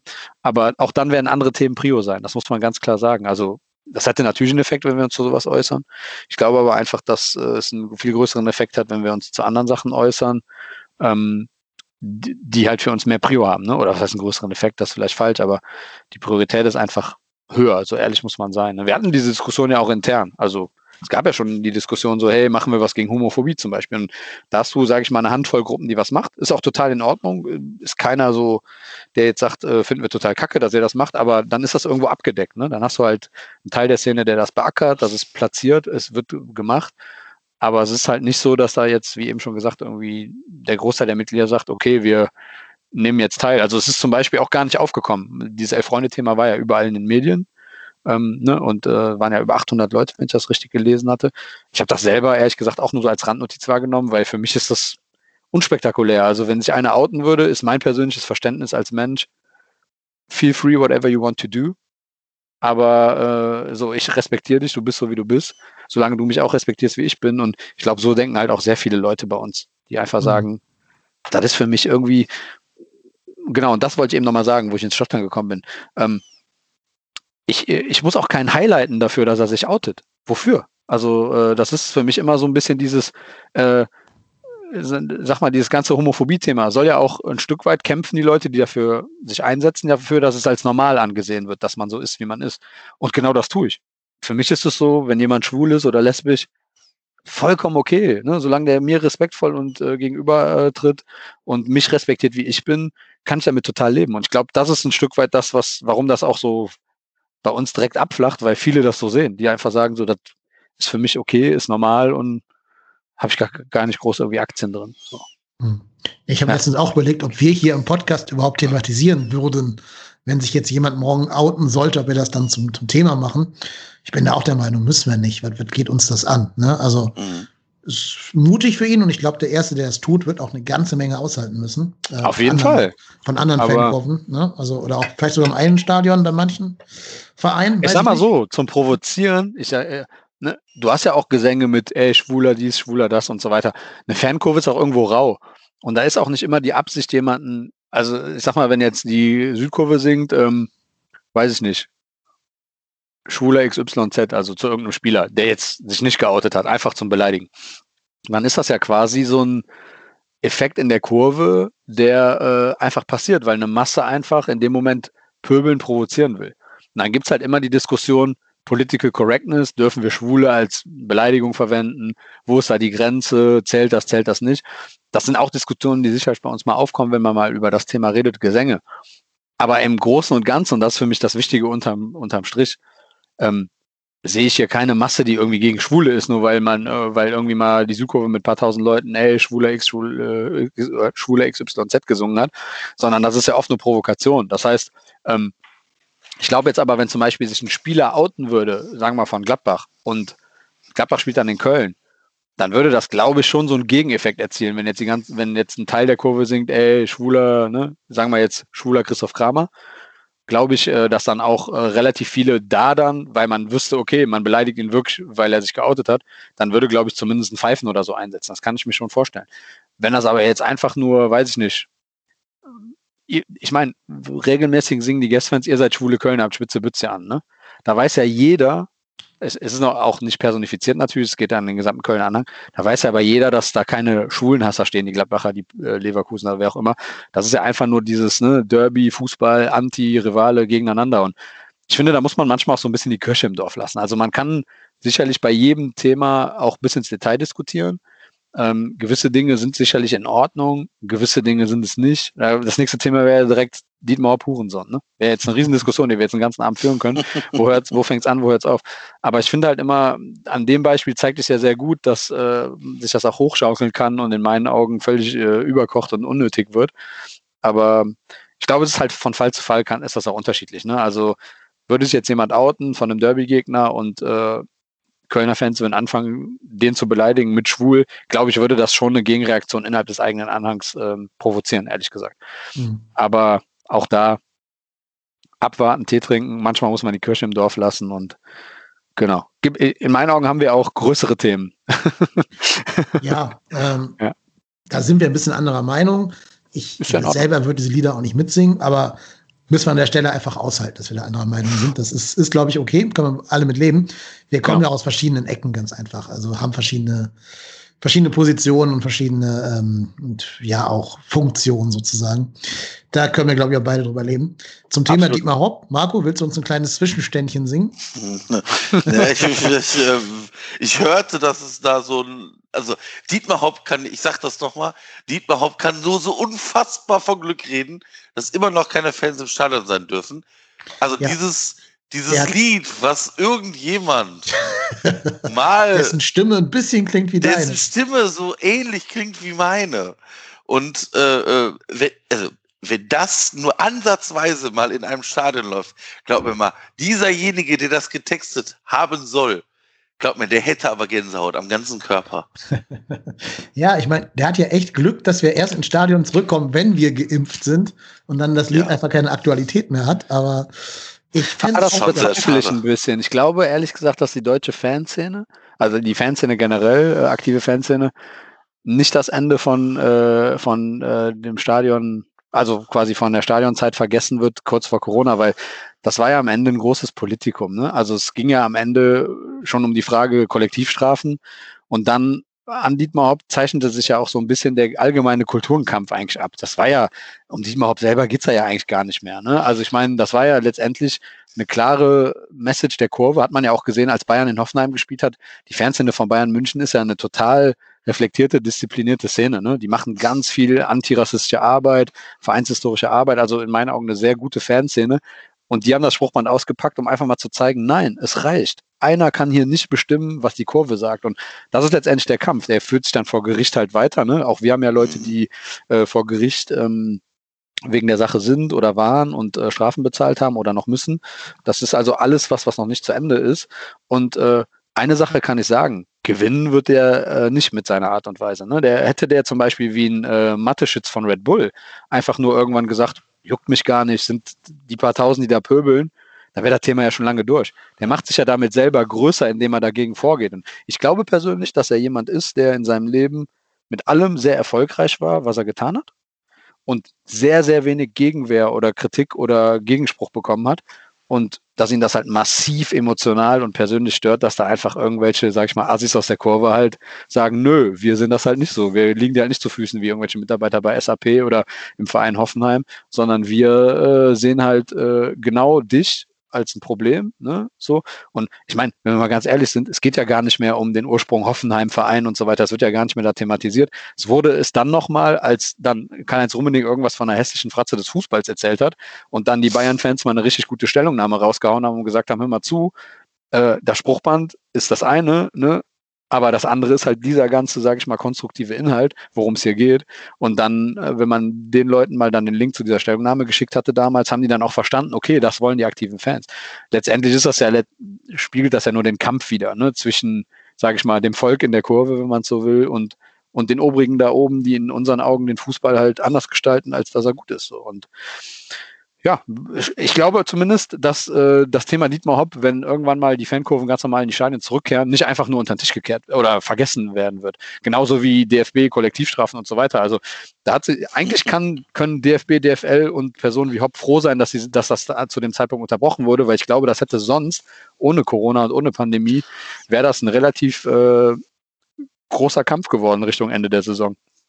Ist meine Einschätzung. Ja, ich ja. meine doch nur dieses Impfstoff-Thema. Ne? Ach so, CureVac selber bleibt natürlich ja, immer, immer virulent, solange der sich weiter seinen eigenen Äußerungen äh, nach außen in die, in die Scheiße reinreitet. Der hat ja seinen eigenen Streisand-Effekt quasi erzeugt. Ne? Kennt ihr den Streisand-Effekt? Also ich kann es mal kurz für die, für die Zuhörer, die es vielleicht nicht kennen, erklären. Barbara Streisand, äh, für die Jüngeren unter uns, das war früher mal eine bekannte Sängerin, ähm, die hat bei, auf Google Maps geklagt oder gegen Google Maps geklagt, weil dort ihr Anwesen zu sehen war auf Google Maps halt. Und weil sie geklagt hat, wurde über diese Klage berichtet. Und deswegen haben alle angefangen zu googeln, wo dieses Anwesen ist. Und deshalb wussten nachher alle, wo dieses Anwesen war, was sie gerade nicht wollte, während, wenn sie einfach die Fresse gehalten hätte, nichts passiert wäre. Genau das ist halt Dietmar äh, in a nutshell sozusagen. Ja. Also, also Red Bull hat es ja total gegenteilig richtig gemacht. Ne? Wen interessiert jetzt noch Mateschitz? Ja. Der hat einfach gesagt, die 2000 Idioten in der Kurve jucken mich nicht, ich bin Multimilliardär. Jetzt mal plakativ aus seiner Sicht gesprochen. Der, ne, da gab es ja, Red Bull hat so viel abbekommen, aber da ist es ja ruhiger wie bei Hopp, wenn man es mal ganz genau sieht. Ne? Also ja, vor allem, vor allem äh, muss man aber Dietmar Hopp auch sehen, der geht ja aktiv mit Polizei gegen Leute vor, lässt da Tonaufnahmen und Videokameras mitschneiden und also das, da ist ja, da wird, da wird ja Geld verbrannt für eine fucking Beleidigung und da denke ich, du hast völlig recht, David. Also wenn, wenn der gesagt hätte, wisst ihr was, Leute, das ist zwar schade, dass die Leute das so sehen, wie sie sehen, aber ne, mich juckt das nicht ich glaube, dann wäre das ganze Thema erledigt gewesen. Aber das, das, dadurch, dass der sich ja immer wieder wie so eine beleidigte Leberwurst dahinstellt und auch, ich sag mal, auch das muss man sagen, der DFB, diese, diese, ähm, dieser Stufenplan, der ist gar nicht für Beleidigungen von Offiziellen vorgesehen. Der ist ja nicht mal offizieller, der ist ja gar nichts. Doch, einfach nur ein Zuschauer. Der ist, das ja, ist, doch, äh, er ist Anteilseigner, ne? Ja. ja. das ist aber letztendlich, also eigentlich ist das ja einfach nur persönliches Empfinden von einer Einzelperson, genau, das ganz genau. genau. Timo Werner hat sich ja auch nicht beschwert. Was soll Uli Hoeneß sagen, ne? Über Richtig. all die Jahre. Also ähm, ja. Und dann ist es ja so grotesk, dass du, äh, der Mann hat natürlich auch Lobby und das merkst du dann natürlich lokal vor ja, Ort, wo die klar. Dinge vor Gericht äh, entschieden werden oder halt verhandelt werden, merkst du ja auch, wie die Dinge laufen. Ne? Und ich bin gespannt, wenn das mal in höhere Instanzen geht und das tut es ja jetzt bei uns auf jeden Fall. Und ich glaube, Dortmund ist auch noch weiterhin betroffen. Also ist, wie gesagt, das ist ein unfassbar intensives Thema für uns gewesen, sowohl zeitlich als auch finanziell. Aber ich bin mal gespannt, ob nicht äh, irgendwann mal äh, sogar das Ganze in eine andere Richtung kippt. Und ja, absolut. Also der Mann ist Multimilliardär, keine Ahnung, äh, so erfolgreich, hat da, ich würde mich einfach zurücklehnen, meine Zigarre rauchen und sagen, was wollt ihr eigentlich so, ne? Und eigentlich, äh, es war ja auch ein Zeitpunkt, wo das Hauptthema recht ruhig war. Und dann haben, dann ging es ja dann nur um die Gesänge noch. Dann haben halt die üblichen Fernsehen halt den Gesang. Der Gesang ist ja auch inzwischen nicht, also ich glaube, ich und auch andere bei uns sagen ja nicht, du bist total der schlechte Mensch oder sonst was. Man muss ja fairerweise auch sagen, Dietmar Hopp hat ja unzählige Stiftungen und unter anderem zum Beispiel auch eine Stiftung unterstützt äh, gegen Opfer von Polizeigewalt. Das heißt also, der, ja, macht ja, der macht ja durchaus auch gute Dinge, das muss man ja fairerweise mal sagen. Ne? Oder hat halt da lokal irgendwelche Vereine oder Menschen unterstützt, ganz viele tolle Dinge, die er macht.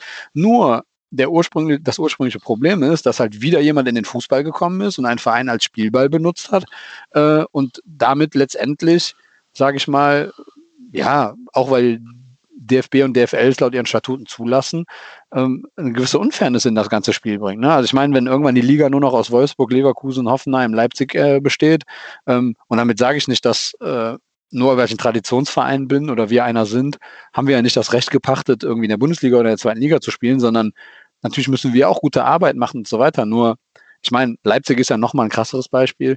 Das sind ja alles die Vereine, die nicht wie Bayern gewachsen sind oder wie ein, ne, ich sag jetzt mal, ein Verein, der, der mal aus den Niederungen in die zweite Liga kommt, weil er einfach gut wirtschaftet und eine gute Struktur hat oder weiß ich nicht, wie Freiburg. Freiburg ist für mich das Paradebeispiel, ist der Verein, von dem ich am aller, allermeisten Respekt habe. Die machen mit einer geilen Struktur im Verein, mit geilen Leuten, mit einer geilen Vision und machen die super Arbeit. Ne? Und dann kommt halt einfach, sag ich mal, Dietmar Hopp und pusht halt einfach irgendwo ein total, sag ich mal, Betonklotz irgendwo an der Autobahn auf und, und zieht einen Verein hoch und weil er halt einfach die Milliarden hat oder die Millionen hat, das ist für mich halt einfach, weiß ich nicht, nicht mein Verständnis von, von Fußballkultur und Fankultur in Deutschland. Und ja, witzigerweise muss man äh, auch sagen, äh, zu der Zeit, wo RBL durchgewunken wurde, war ja ein gewisser äh, Andreas Rettig damals bei der DFL und hat das ja mehr oder weniger auch zumindest hätte er erst mehr verhindern können und war nachher dann bei St. Pauli und inzwischen ist er ja der große, ähm, der, der, ja, ich sag mal, der große Traditionalist. Also weiß ich nicht. Äh, der Fehler liegt natürlich im System. Ne? Sowas darf nicht passieren. Eigentlich sind ja auch Wolfsburg und Leverkusen schon Vereine, wo man 50 plus 1 und Co. lässt grüßen, genauer hingucken müsste. Ähm, alles schwierig, aber Kern ist ja bei Hopp Protest gegen das. Es geht ja nicht darum, den Mann zu beleidigen. Es geht ja darum zu sagen, wir lehnen dein Modell ab, was du halt pushst. Und äh, das Ganze ist aber dann jetzt letztendlich in so ein Politikum verfallen und ja, um darauf zurückzukommen, was du jetzt als letztes gesagt hattest, ähm, einfach Schnauze halten und dann wäre das Thema schon lange durch. Und äh, jetzt kriegst du natürlich aber auch die volle Breitseite. Also die Leute vergessen natürlich nicht, ne? wenn du da irgendwie 1000 Euro bezahlen musst, stachelst du das Ganze ja noch an. Und äh, dann hast du noch einen Rummenigge, der das Ganze verteidigt und äh, sagt, oh, wie toll Herr Hopp ist. Und ja, dann hast du halt genau das, was du willst. Ein Kampf zwischen, oder ich sag mal, ein Konflikt zwischen der Fankurve und, und dem Volk und, und halt eben, äh, sag mal, den, den Traditionalisten des Fußballs und halt eben den Leuten, denen es halt eher ums Geld geht und um Gewinn und Profitmaximierung. Ne? Das ist ja letztendlich mhm. der Konflikt am Ende. Umso mehr muss man hoffen, dass sich wirklich die Eintracht für die Champions League qualifiziert, das damit nicht Bayern, Red Bull, äh, Wolfsburg und Leverkusen da drin rum tingeln hast. Ja, und dann hättest du auch, wenn wieder Fans dabei sind, eine ja. Fanszene, die das Ganze auch in Ehren präsentiert, sowohl Absolut. in Mannzahl als auch Qualität. Ne? Also Absolut. Also, also, und dann hoffen wir noch ein gutes Los, also mit, mit geilen Gegnern. Ich, ich gönne ihnen das total. Würde mich sehr freuen. Absolut. Gern noch, wenn Dortmund da noch Wolfsburg abfängt, aber das na, sind sechs Punkte, weiß ich nicht. Ich werf mal eine Frage in den Raum. Ganz provokant. Und da streiten sich auch sicherlich bei uns intern die Leute. Potenzieller Meisterschaftskandidat Mönchengladbach und RB Leipzig wen würdet ihr wählen? Für mich ist die Sache ganz klar. Ich würde sofort sagen, Gladbach soll Meister werden. Gladbach, ja. Gladbach, Bin ich ganz, ja. Mit sehr viel Zahnschmerzen muss ich das Nein, sagen. null. Weil für mich ist eine Sache klar.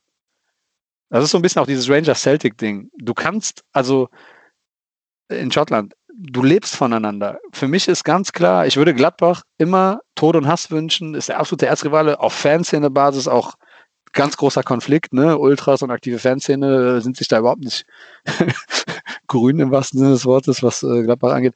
Ähm, aber ich kann keinen Verein akzeptieren, der nicht den Zweck hat, Fußball zu spielen, sondern den Zweck hat, Werbung mhm, zu machen. Ja. Das ist kein Fußballverein. Das heißt, wie kann jemand Meister werden, der gar kein Fußballverein ist, der kein e.V. hat, der da wirklich hintersteckt, der kein, ne, und da ist, ist mir egal, ob der Verein 30 oder 80 oder 150 Jahre alt ist bleibe ich bei, ganz provokant, werden sicher auch bei uns in den eigenen Reihen Leute anders sehen, weil sie den Hass gegenüber Gladbach da höher stellen. Aber nein, ich würde immer sagen, lieber ein Traditionsverein, ein Verein, der, egal ob es dann äh, Gladbach ist oder weiß nicht, Schalke, den ich auch äh, absolut nichts gönne, aber dann habe ich lieber so einen Verein, der halt irgendwie, ne, der für was steht, der wo in der Historie hintersteht, als ein Konstrukt, äh, was, was äh, was für gar nichts steht, wo du, äh, weiß ich nicht, wo äh, einfach nur, also nochmal, wenn es um Zweck geht, ist ja Red Bull Leipzig der Zweck Werbung und nicht Fußball spielen.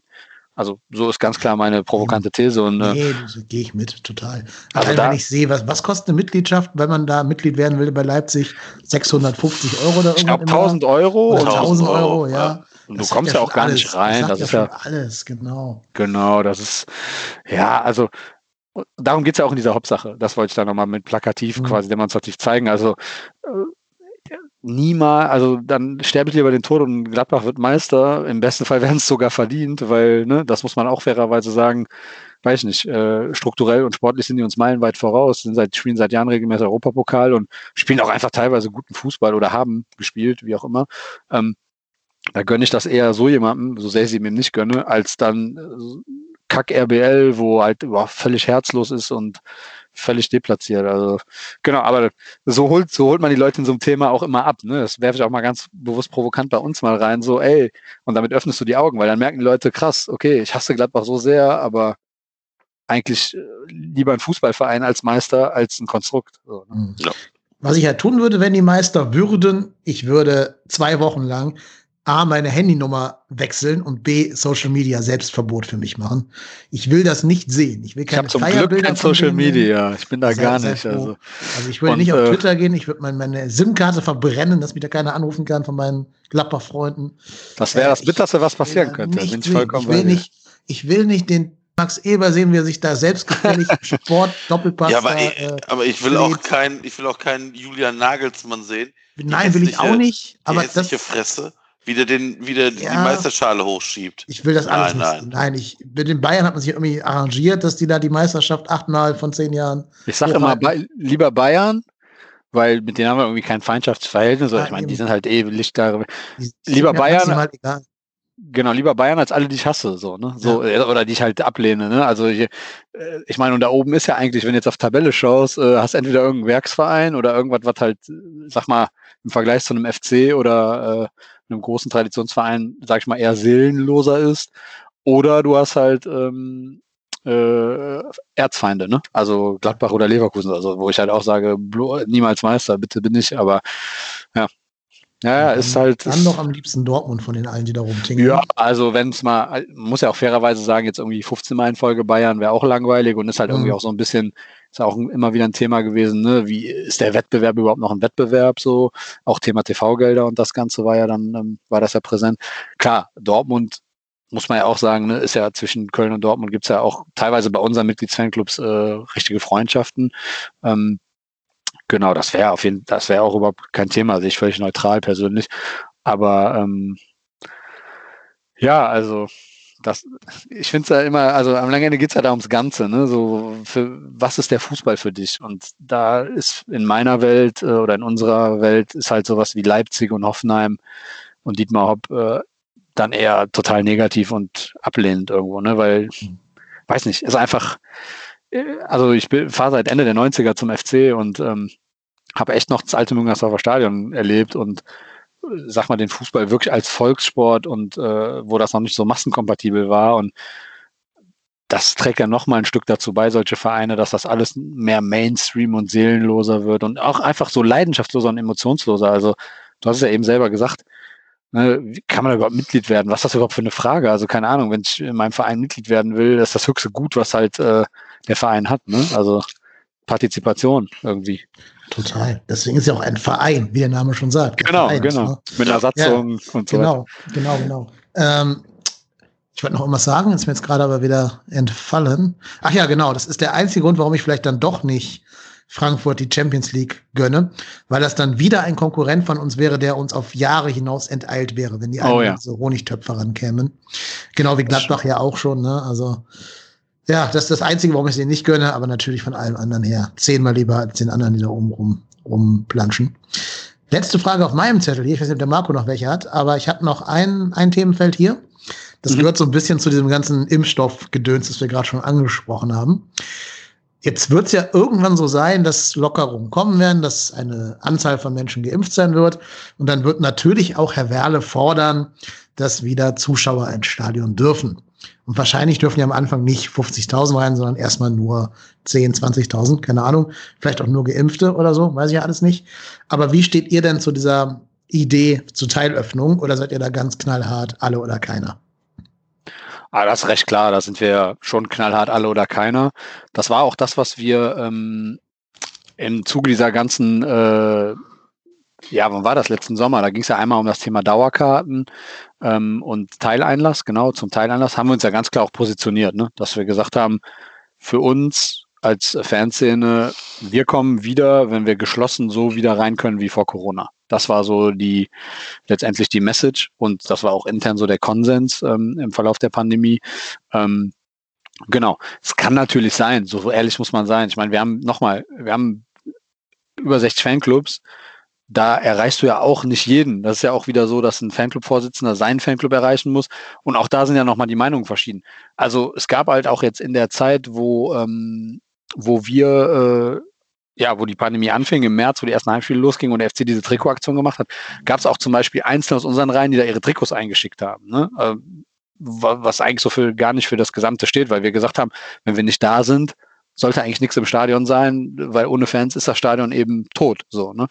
Das heißt, du kannst natürlich nie 100 Prozent für alle, de, alle deine Mitglieder sprechen bei so einer großen Gemeinschaft. Aber prinzipiell glaube ich, dass der sehr große Teil sagt, für mich ist Fußball erst wieder, wenn das so ist wie vor Corona. Ich nenne jetzt mal ein übertriebenes Beispiel. Ein Heimspiel im August, äh, Anfang der Saison bei 39 Grad äh, und die ganze Kurve hüpft oberkörperfrei und singt ein Lied. Ähm, das wird ja nur möglich sein, wenn wirklich die Pandemie besiegt ist. Das heißt, äh, im Extremfall alle oberkörperfrei schwitzend Arm in Arm, äh, 7000 Leute auf der Südkurve oder ich sag mal der Großteil, der im Stehplatz äh, da mitmacht. Da, ja, das sowas kann ja nur passieren, wenn wenn alles wie, ist wie vorher. Ne? Also ähm, daher gehe ich sehr stark davon aus, dass äh, man wirklich die sag mal die komplette Südkurve als Kurve so mit Vorsängern und Stimmung erst wieder haben wird, wenn wirklich alle wieder rein können. Mhm. Und auch ja. letztendlich in den Bedingungen wie vorher. Ne? Da gibt's ja auch nochmal so Themen wie personalisierte Tickets mhm. und das da hängt ist ja ein Riesenrattenschwanz, der da dran hängt und viele kleine Themen und dann hast du ja auch nochmal Lobbyarbeit, Polizeigewerkschaft, Sicherheitsorgane, die natürlich ihre Interessen auch durchdrücken wollen. Wobei ich glaube, was Gutes ist, dass letztendlich auch im Sinne des Vereins, also der SFC Köln oder ich sag mal die Vereine in Deutschland, werden ja wollen, dass ihre Fanszene möglichst so zurückkehrt wie vorher, weil die haben ja auch was davon, wenn die Mannschaft unterstützt wird. Und äh, ja, sagen wir zum einen Stimmung, zum anderen aber auch, ist ja irgendwo für die auch Werbung, ne? Ist ja immer so. Ich meine, wir sind ja ein Stück weit auch äh, ja ein Teil in diesem Hamsterrad äh, Kommerzprodukt Fußball. Ne? Man verkauft ja immer die deutsche Liga als die Stimmungsreichste und so weiter. Von daher glaube ich, dass zumindest Vereine und Fanszenen da nicht komplett konträr sein werden. Ne? Eher sowas wie Sicherheitsorgane werden wahrscheinlich dann versuchen, ihre Interessen und Lobbypunkte durchzusetzen. Und das wird halt spannend zu sehen. Ne? Die Frage auch, wie schnell das jetzt geht. Ne? Also ich sag mal, Best Case wäre ja, äh, Boom ist explodiert, im Sommer alle auf einmal geimpft und im August äh, ist da Herdenimmunität und alle können wieder rein. Worst Case wäre, das zieht vielleicht sogar noch bis Katar, ne? bis WM Katar, mhm. Dezember 22, weil, warum auch immer, Mutation, Impfstoff klappt nicht wie gewollt, äh, ist ja immer noch nicht ganz klar, schützt der Impfstoff wirklich, macht er dich immun, ne? Oder schützt er dich nur vor der Krankheit? Das sind ja alles so Dinge, die sind ja überhaupt nicht absehbar. Also wir haben eine Sache gelernt als Fanszene, es kann halt jede Woche was Neues kommen. Ne? Also sei es Drexler und Fritz Esser oder sei es halt Pandemie, so du kannst halt, du kannst nicht planen. Also du kannst im Moment partout nicht planen, es ist so ein bisschen so ein Warten auf, ja, auf die Erlösung. Ne? Also jeder ist heiß, alle haben Bock. Ich glaube, äh, es wird auch sehr emotional werden, wenn dann diese endgültige, komplette Rückkehr geschieht. Ähm, genau, aber ich glaube, da spreche ich schon für eine sehr große Mehrheit unserer Mitgliedschaft, wenn ich sage, dass äh, man wirklich erst so zurückkehrt, wenn es wie vor Corona ist und dann aber halt voll, ne? Also Volldampf, genau. Meine Frage an dich, Marco, zu dem Thema. Stell dir vor, es ist jetzt Derby, ne? Ähm, aber nur 50 Prozent Zuschauer sind erlaubt, weil immer noch Corona. Du bist vielleicht schon geimpft und findest irgendwo auf der Straße ein Ticket für das Spiel komplett gratis und ohne Rattenschwanz. Gehst du hin?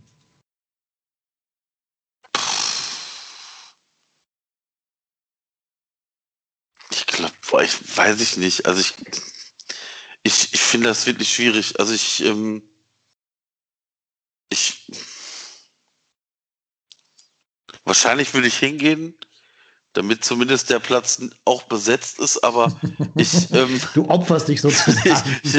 ja, aber ich, ich finde es ich find's wirklich schwierig. Ich, ich, ähm, für, für mich ist das Fußballspiel ja mehr als das Fußballspielen, also das Fußballspiel zu gucken im Stadion. Da gehört ja viel, also die wenigsten sind ja, weiß ich nicht, Fans des ersten FC Köln geworden, weil der erste FC Köln weiß ich nicht, FC Bayern, München-esk durch die Liga geschwebt ist und tollen Fußball gespielt hat. Also, also ich Fan des ersten FC Köln geworden bin, hat der FC Köln graupenhaft Fußball gespielt. Ich bin aber irgendwann von dieser Stimmung, von dieser Atmosphäre und von dem Stadionerlebnis angezogen worden. Und das macht's für mich auch irgendwo aus. Und wenn das nicht da ist, finde ich schwierig. Also ich muss ganz ehrlich sagen, seitdem wir diese, diese Corona-Spiele haben und diese, diese ganze Atmosphäre nicht mehr so ist, wie es ist, gucke ich schon anders Fußball. Also A, gucke ich wirklich nur noch Spiele des FC. Ich gucke nichts anderes mehr, weil es mich einfach auch nicht mehr interessiert. Und ähm, ich lasse mich halt auch viel schneller von irgendeinem Kram ablenken. Also, wie gesagt, wenn ich mit irgendwem, also ich sag mal so, dass das Derby gegen Gladbach habe ich mit, habe ich ja bekannterweise mit meinem Schwiegervater, der ja Gladbach-Fan ist, geguckt. Ähm, das war natürlich schon, ich sag mal, bei dem, bei dem 2-1 bin ich mal dezent aufgesprungen und stand jubelnd vor dem Fernseher. Und ähm, aber trotzdem ist das schon ein anderes, anderes Fußballerlebnis. Aber schwierig. Also ich würde wahrscheinlich hingehen, aber ich hätte wahrscheinlich nicht so das beste Gefühl dabei. Hm. Ja, ab, apropos Gefühl, vielleicht als abschließende Frage an den David. Ja. Wie ist denn dein persönliches Gefühl bei der Aussicht, vielleicht noch ein Jahr, vielleicht noch zwei Jahre jetzt kein Spiel mehr im Stadion de facto sehen zu können, wenn du sagst, alle oder keiner? Ich bin da ehrlich gesagt also ich kann jetzt, da kann ich jetzt wirklich nur persönlich sprechen, ja. weil das wird wahrscheinlich auch bei uns jeder anders empfinden. Es hat auch damit angefangen. Ich habe zum Beispiel im März, als äh, dann quasi der Cut war, ich habe von März bis zum Derby jetzt äh, gegen Gladbach, äh, habe ich vielleicht eine halbe Stunde von all den Spielen gesehen. Ne? Also so, wenn man die einzelnen Minuten, wo ich mal irgendwann am Bildschirm vorbei zusammen äh, vorbeilaufe, ähm, zusammengerechnet rechnet. Das heißt, ich hatte halt bis Gladbach und äh, wie gesagt, dank äh, Spackengeld ähm, haben sie mich dann auch wieder von Fernseher bekommen, mehr oder weniger. Ähm, hatte ich überhaupt gar nichts geguckt. Ähm, für mich ist das wie so eine verlängerte Sommerpause. So habe ich das oft beschrieben, wenn ich mit Leuten geredet habe. Ähm, ich weiß, es wird irgendwann wieder so sein wie vorher. Also das ist zumindest das meine Hoffnung. Also ich hoffe, dass es so sein wird wie vorher. Und wenn es so sein wird, wird es verdammt geil, weil es auch vorher extrem geil war. Diese positiven, negativen Emotionen, all das, was so im Stadion mit dir passiert, auch dieser ganze Spieltag, die Anreise, die Leute treffen, vorher Themen besprechen, einfach nur mal quatschen, Bierchen trinken und so weiter. Das ist ja, ich sag mal, das ist seit über 20 Jahren ein zentraler Teil meines Lebens gewesen, äh, dem ich fast alles untergeordnet habe. Also äh, Grüße auch an meine Frau mal von hier, die äh, sehr viel Toleranz mitbringt. Und äh, ne, ich bin inzwischen auch Vater von ähm, einem Kind. Das heißt, äh, klar, ich habe auch reduziert, war noch mal heftiger, als, als das noch nicht so war mit Familie. Aber ähm, ich habe irgendwie so eine Gelassenheit dabei. Ich weiß, habe so ein Gefühl, ey, wenn das kommt, wird das halt genauso wie vorher geil. Ich kann warten. Für mich ist so, ist quasi wie Sommerpause, dann halt eben statt drei Monate zwei Jahre. Ähm, ja, so empfinde ich das gerade. Also ich habe da, hab da überhaupt keine Bauchschmerzen. Das ist für mich einfach so ein gewisses Aushalten und äh, man muss fairerweise dazu sagen, jetzt in meiner Position als Vorsitzender von so einer Fangemeinde, von sag mal aktive Fanszene oder Südkurvenverbund, du bist ja trotzdem tagtäglich mit dem Thema konfrontiert. Mein, mein ganzer Freundeskreis oder sagen wir mal 90 Prozent meines Freundeskreises ist FC-Fanszene. Das heißt, äh, du hast, äh, selbst wenn es nicht um FC geht, mit Leuten Kontakt, die auch FC-Fans sind. Du hast äh, weiß nicht, vereinspolitisch machen wir gerade viel im Hintergrund und so weiter und so fort. Das heißt also, es läuft ja immer irgendwie was. Also du bist, äh, wir haben weiter Meetings, ne? wir haben weiter virtuelle Treffen die letzten Wochen und Monate. Ähm, du kommst aus dieser Nummer gar nicht raus. Ne? Also du liest natürlich dann auch, was passiert beim FC. Du liest äh, auf der Homepage vom FC, du liest Express aktuell ausnahms, aus, ausnahmslos. Aber äh, FC geht für mich auf eine andere Art und Weise gerade weiter. Ne? Auch wenn ich nicht im Stadion bin, äh, ich lebe und verfolge den Verein weiter. Nur ich habe halt eben diesen Cut, dass ich keine Verbindung zur Mannschaft habe. Ich habe halt eben nicht diese emotionale Bindung in den 90 Minuten äh, während des Spiels. Ähm, die ist halt quasi ausgeschaltet. Ne? Und ja, nochmal, so ein Spiel wie Gladbach, das war ja sowieso, also da war mehr Emotionen bei dem ganzen Vorher-Nachher mit Drexler und Fans und hast du nicht gesehen, weil das war ja auch so ein generelles Thema. Das hat mich halt auch, wie ein paar andere auch, viel Zeit und Emotionen gekostet und Leidenschaft. Äh, das Spiel war irgendwie so ein bisschen Nebensache. Die haben halt, glaube ich, durch den Sieg in Gladbach bei mir nur bewirkt, dass ich nicht komplett abgefuckt war, so ungefähr. Wobei man sagen muss, das hat sich ja danach super geklärt. Ne? Also ich glaube, dass das Thema Drechsler wäre an anderen Standorten, sage ich mal, wo auch äh, eine, sag ich mal, sehr emotionale Fanszene beheimatet ist, wäre das vielleicht ganz anders gelaufen. Ne? Und ähm, ja, aber um abschließend deine Frage zu beantworten, ich habe da Zeit. Also ob das jetzt noch bis August dauert oder bis 23, ist mir persönlich, ja, egal ist es nicht. Ich glaube halt, es, je früher, desto besser, weil das würde auch bedeuten, diese Pandemie ist besiegt und Normalität kehrt wieder ein, nicht nur beim Fußball, sondern auch in generell allen Lebenslagen.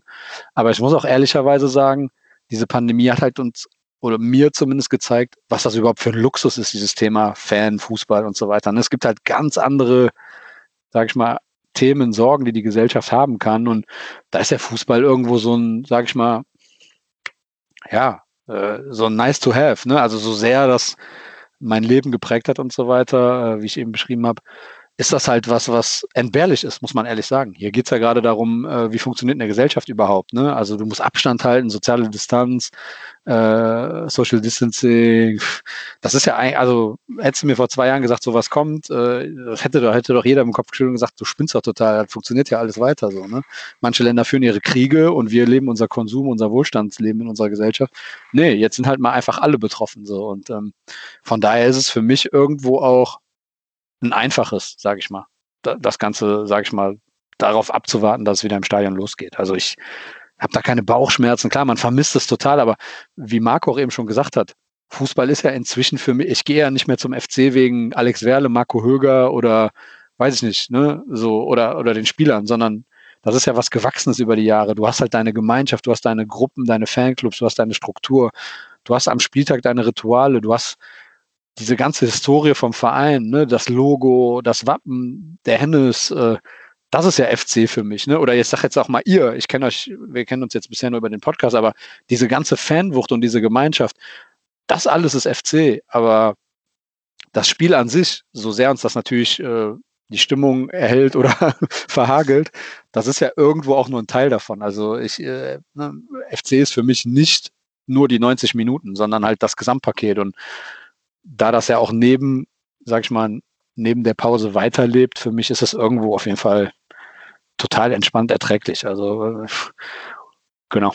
Ich weiß nicht, ob das das beantwortet. Das war jetzt relativ ausführlich, aber ja. Ich finde, das beantwortet die Frage sogar sehr gut und ich finde es auch okay. sehr schöne und sehr entspannte Schlussworte. Also ich würde sogar deine Entspanntheit in dieser Hinsicht vielen anderen Leuten wünschen, die da so ein bisschen aufgeregter an das Thema rangehen. Auch in anderen Podcasts. Liebe Grüße. ähm, Marco, hast du noch irgendwas auf dem Zettel stehen? Oder? Nö, nö, eigentlich nicht, ne. Okay, David, willst du selber noch irgendwas, was wir jetzt nicht gefragt haben oder angesprochen haben, gerne ansprechen? Ich überlege gerade, nö, eigentlich nicht. Also war, hat super Spaß gemacht so. Ne? Genau. Ich äh, vielleicht als Schlusswort, ich hoffe, dass wir, wir haben ja, ähm, wenn es ähm, ja, wenn es normal läuft, haben wir dieses Jahr noch zwei Mitgliederversammlungen. Und äh, meine Hoffnung ist halt einfach, dass nach diesen Mitgliederversammlungen der Verein, egal in welcher Form, ne, einfach weiter, ja, unverändert, gesund, ein, äh, oder was heißt gesund, ein ich sag mal, ein so chaotisch, aber liebenswert leidenschaftlicher Verein bleibt und wir nicht irgendwie am Ende des Jahres darüber diskutieren müssen, verkaufen wir Anteile, weil irgendwer das will oder oder oder. Also das, das wäre mir sehr wichtig, dass wir, dass, dass, dass wir weiterhin alle Fans dafür sorgen können, dass, dass unser Verein ein Stück weit ähnlich bleibt, aber dann auch uns die Möglichkeit gibt, uns vielleicht doch in gewissen Dingen wie sportlichem Erfolg weiterzuentwickeln. Ja, genau. Ja, super. Wir warten gespannt diese Mitgliederversammlung ab mit ähm, ja doch einigen äh, interessierten Beobachtungen. Da bin ich immer sehr gespannt, was dabei rumkommen wird. Da können wir auch gerne nachher nochmal dann drüber reden, wenn die Ergebnisse feststehen. Ähm, für den heutigen Tag danke ich dir sehr herzlich, dass du heute hier Gast bei uns gewesen bist, David. Vielen lieben Dank mhm. und immer gerne wieder. Mhm. Ja, hat Spaß gemacht. War super. Genau, und wer der Südkurve folgen möchte, kann das auf Twitter tun, einfach unter Südkurve und auf Instagram seid ihr auch vertreten und ich vermute auch auf anderen gängigen Kanälen. Ähm, wer sagt, ach, hier der sympathische andere Mann in der Leitung, dem möchte ich auch gerne folgen. Das ist der Ed Ruhrpott-Hennes auf Twitter. Und ich glaube auch auf allen anderen Social Media Kanälen so mit diesem Namen zu finden. So sieht's aus. Mich, genau, mich könnt ihr stalken unter, ed, unter kylennep.de. Nee, ohne de natürlich. kylennep. äh, und da könnt ihr gerne auch mal eine Nachricht hinschreiben, falls ihr zufällig Anwalt für Mietrecht seid. Schreibt mal eine Nachricht, ähm, ich brauche da einen. Lange Geschichte, aber nicht, nicht für die Öffentlichkeit. Blöde Geschichte. Blöde Geschichte, genau. Weil was keiner weiß, der Marco hat hier seit Jahren noch keine Miete bezahlt für seine Nebengeneration. da muss ich jetzt mal anwaltlich gegen vorgehen. Ja. Ja. Genau. Nee, und ansonsten noch äh, in eigener Sache sei nochmal erwähnt, dass ich das übrigens, was, was David gerade angesprochen hat, sehr cool finde, wie viele FC-Podcasts es jetzt inzwischen gibt. Ne? Also ja. wir haben ja angefangen so als Einzelkämpfer nach der Einstellung von, von Axels Podcast damals, vom ähm, Podcast. Und inzwischen gibt es ja mindestens neben uns noch ein, zwei, drei, drei. dreieinhalb, dreieinhalb, viereinhalb weitere so ungefähr. Je nachdem, wie man zählt. Ne? Ähm, Finde ich gut. Also jeder, der Bock hat, macht Podcasts, macht, äh, weiß ich nicht, macht Fanscience, macht Blogs, aber ja, macht eure Stimme hörbar. Und dann kommen wir auch in den Dialog. So und nicht anders. Gut, ja, in dem Sinne, Marco, du bist der Robot-Tennis, ich bin Kapslon Lennep und wir sind trotzdem hier.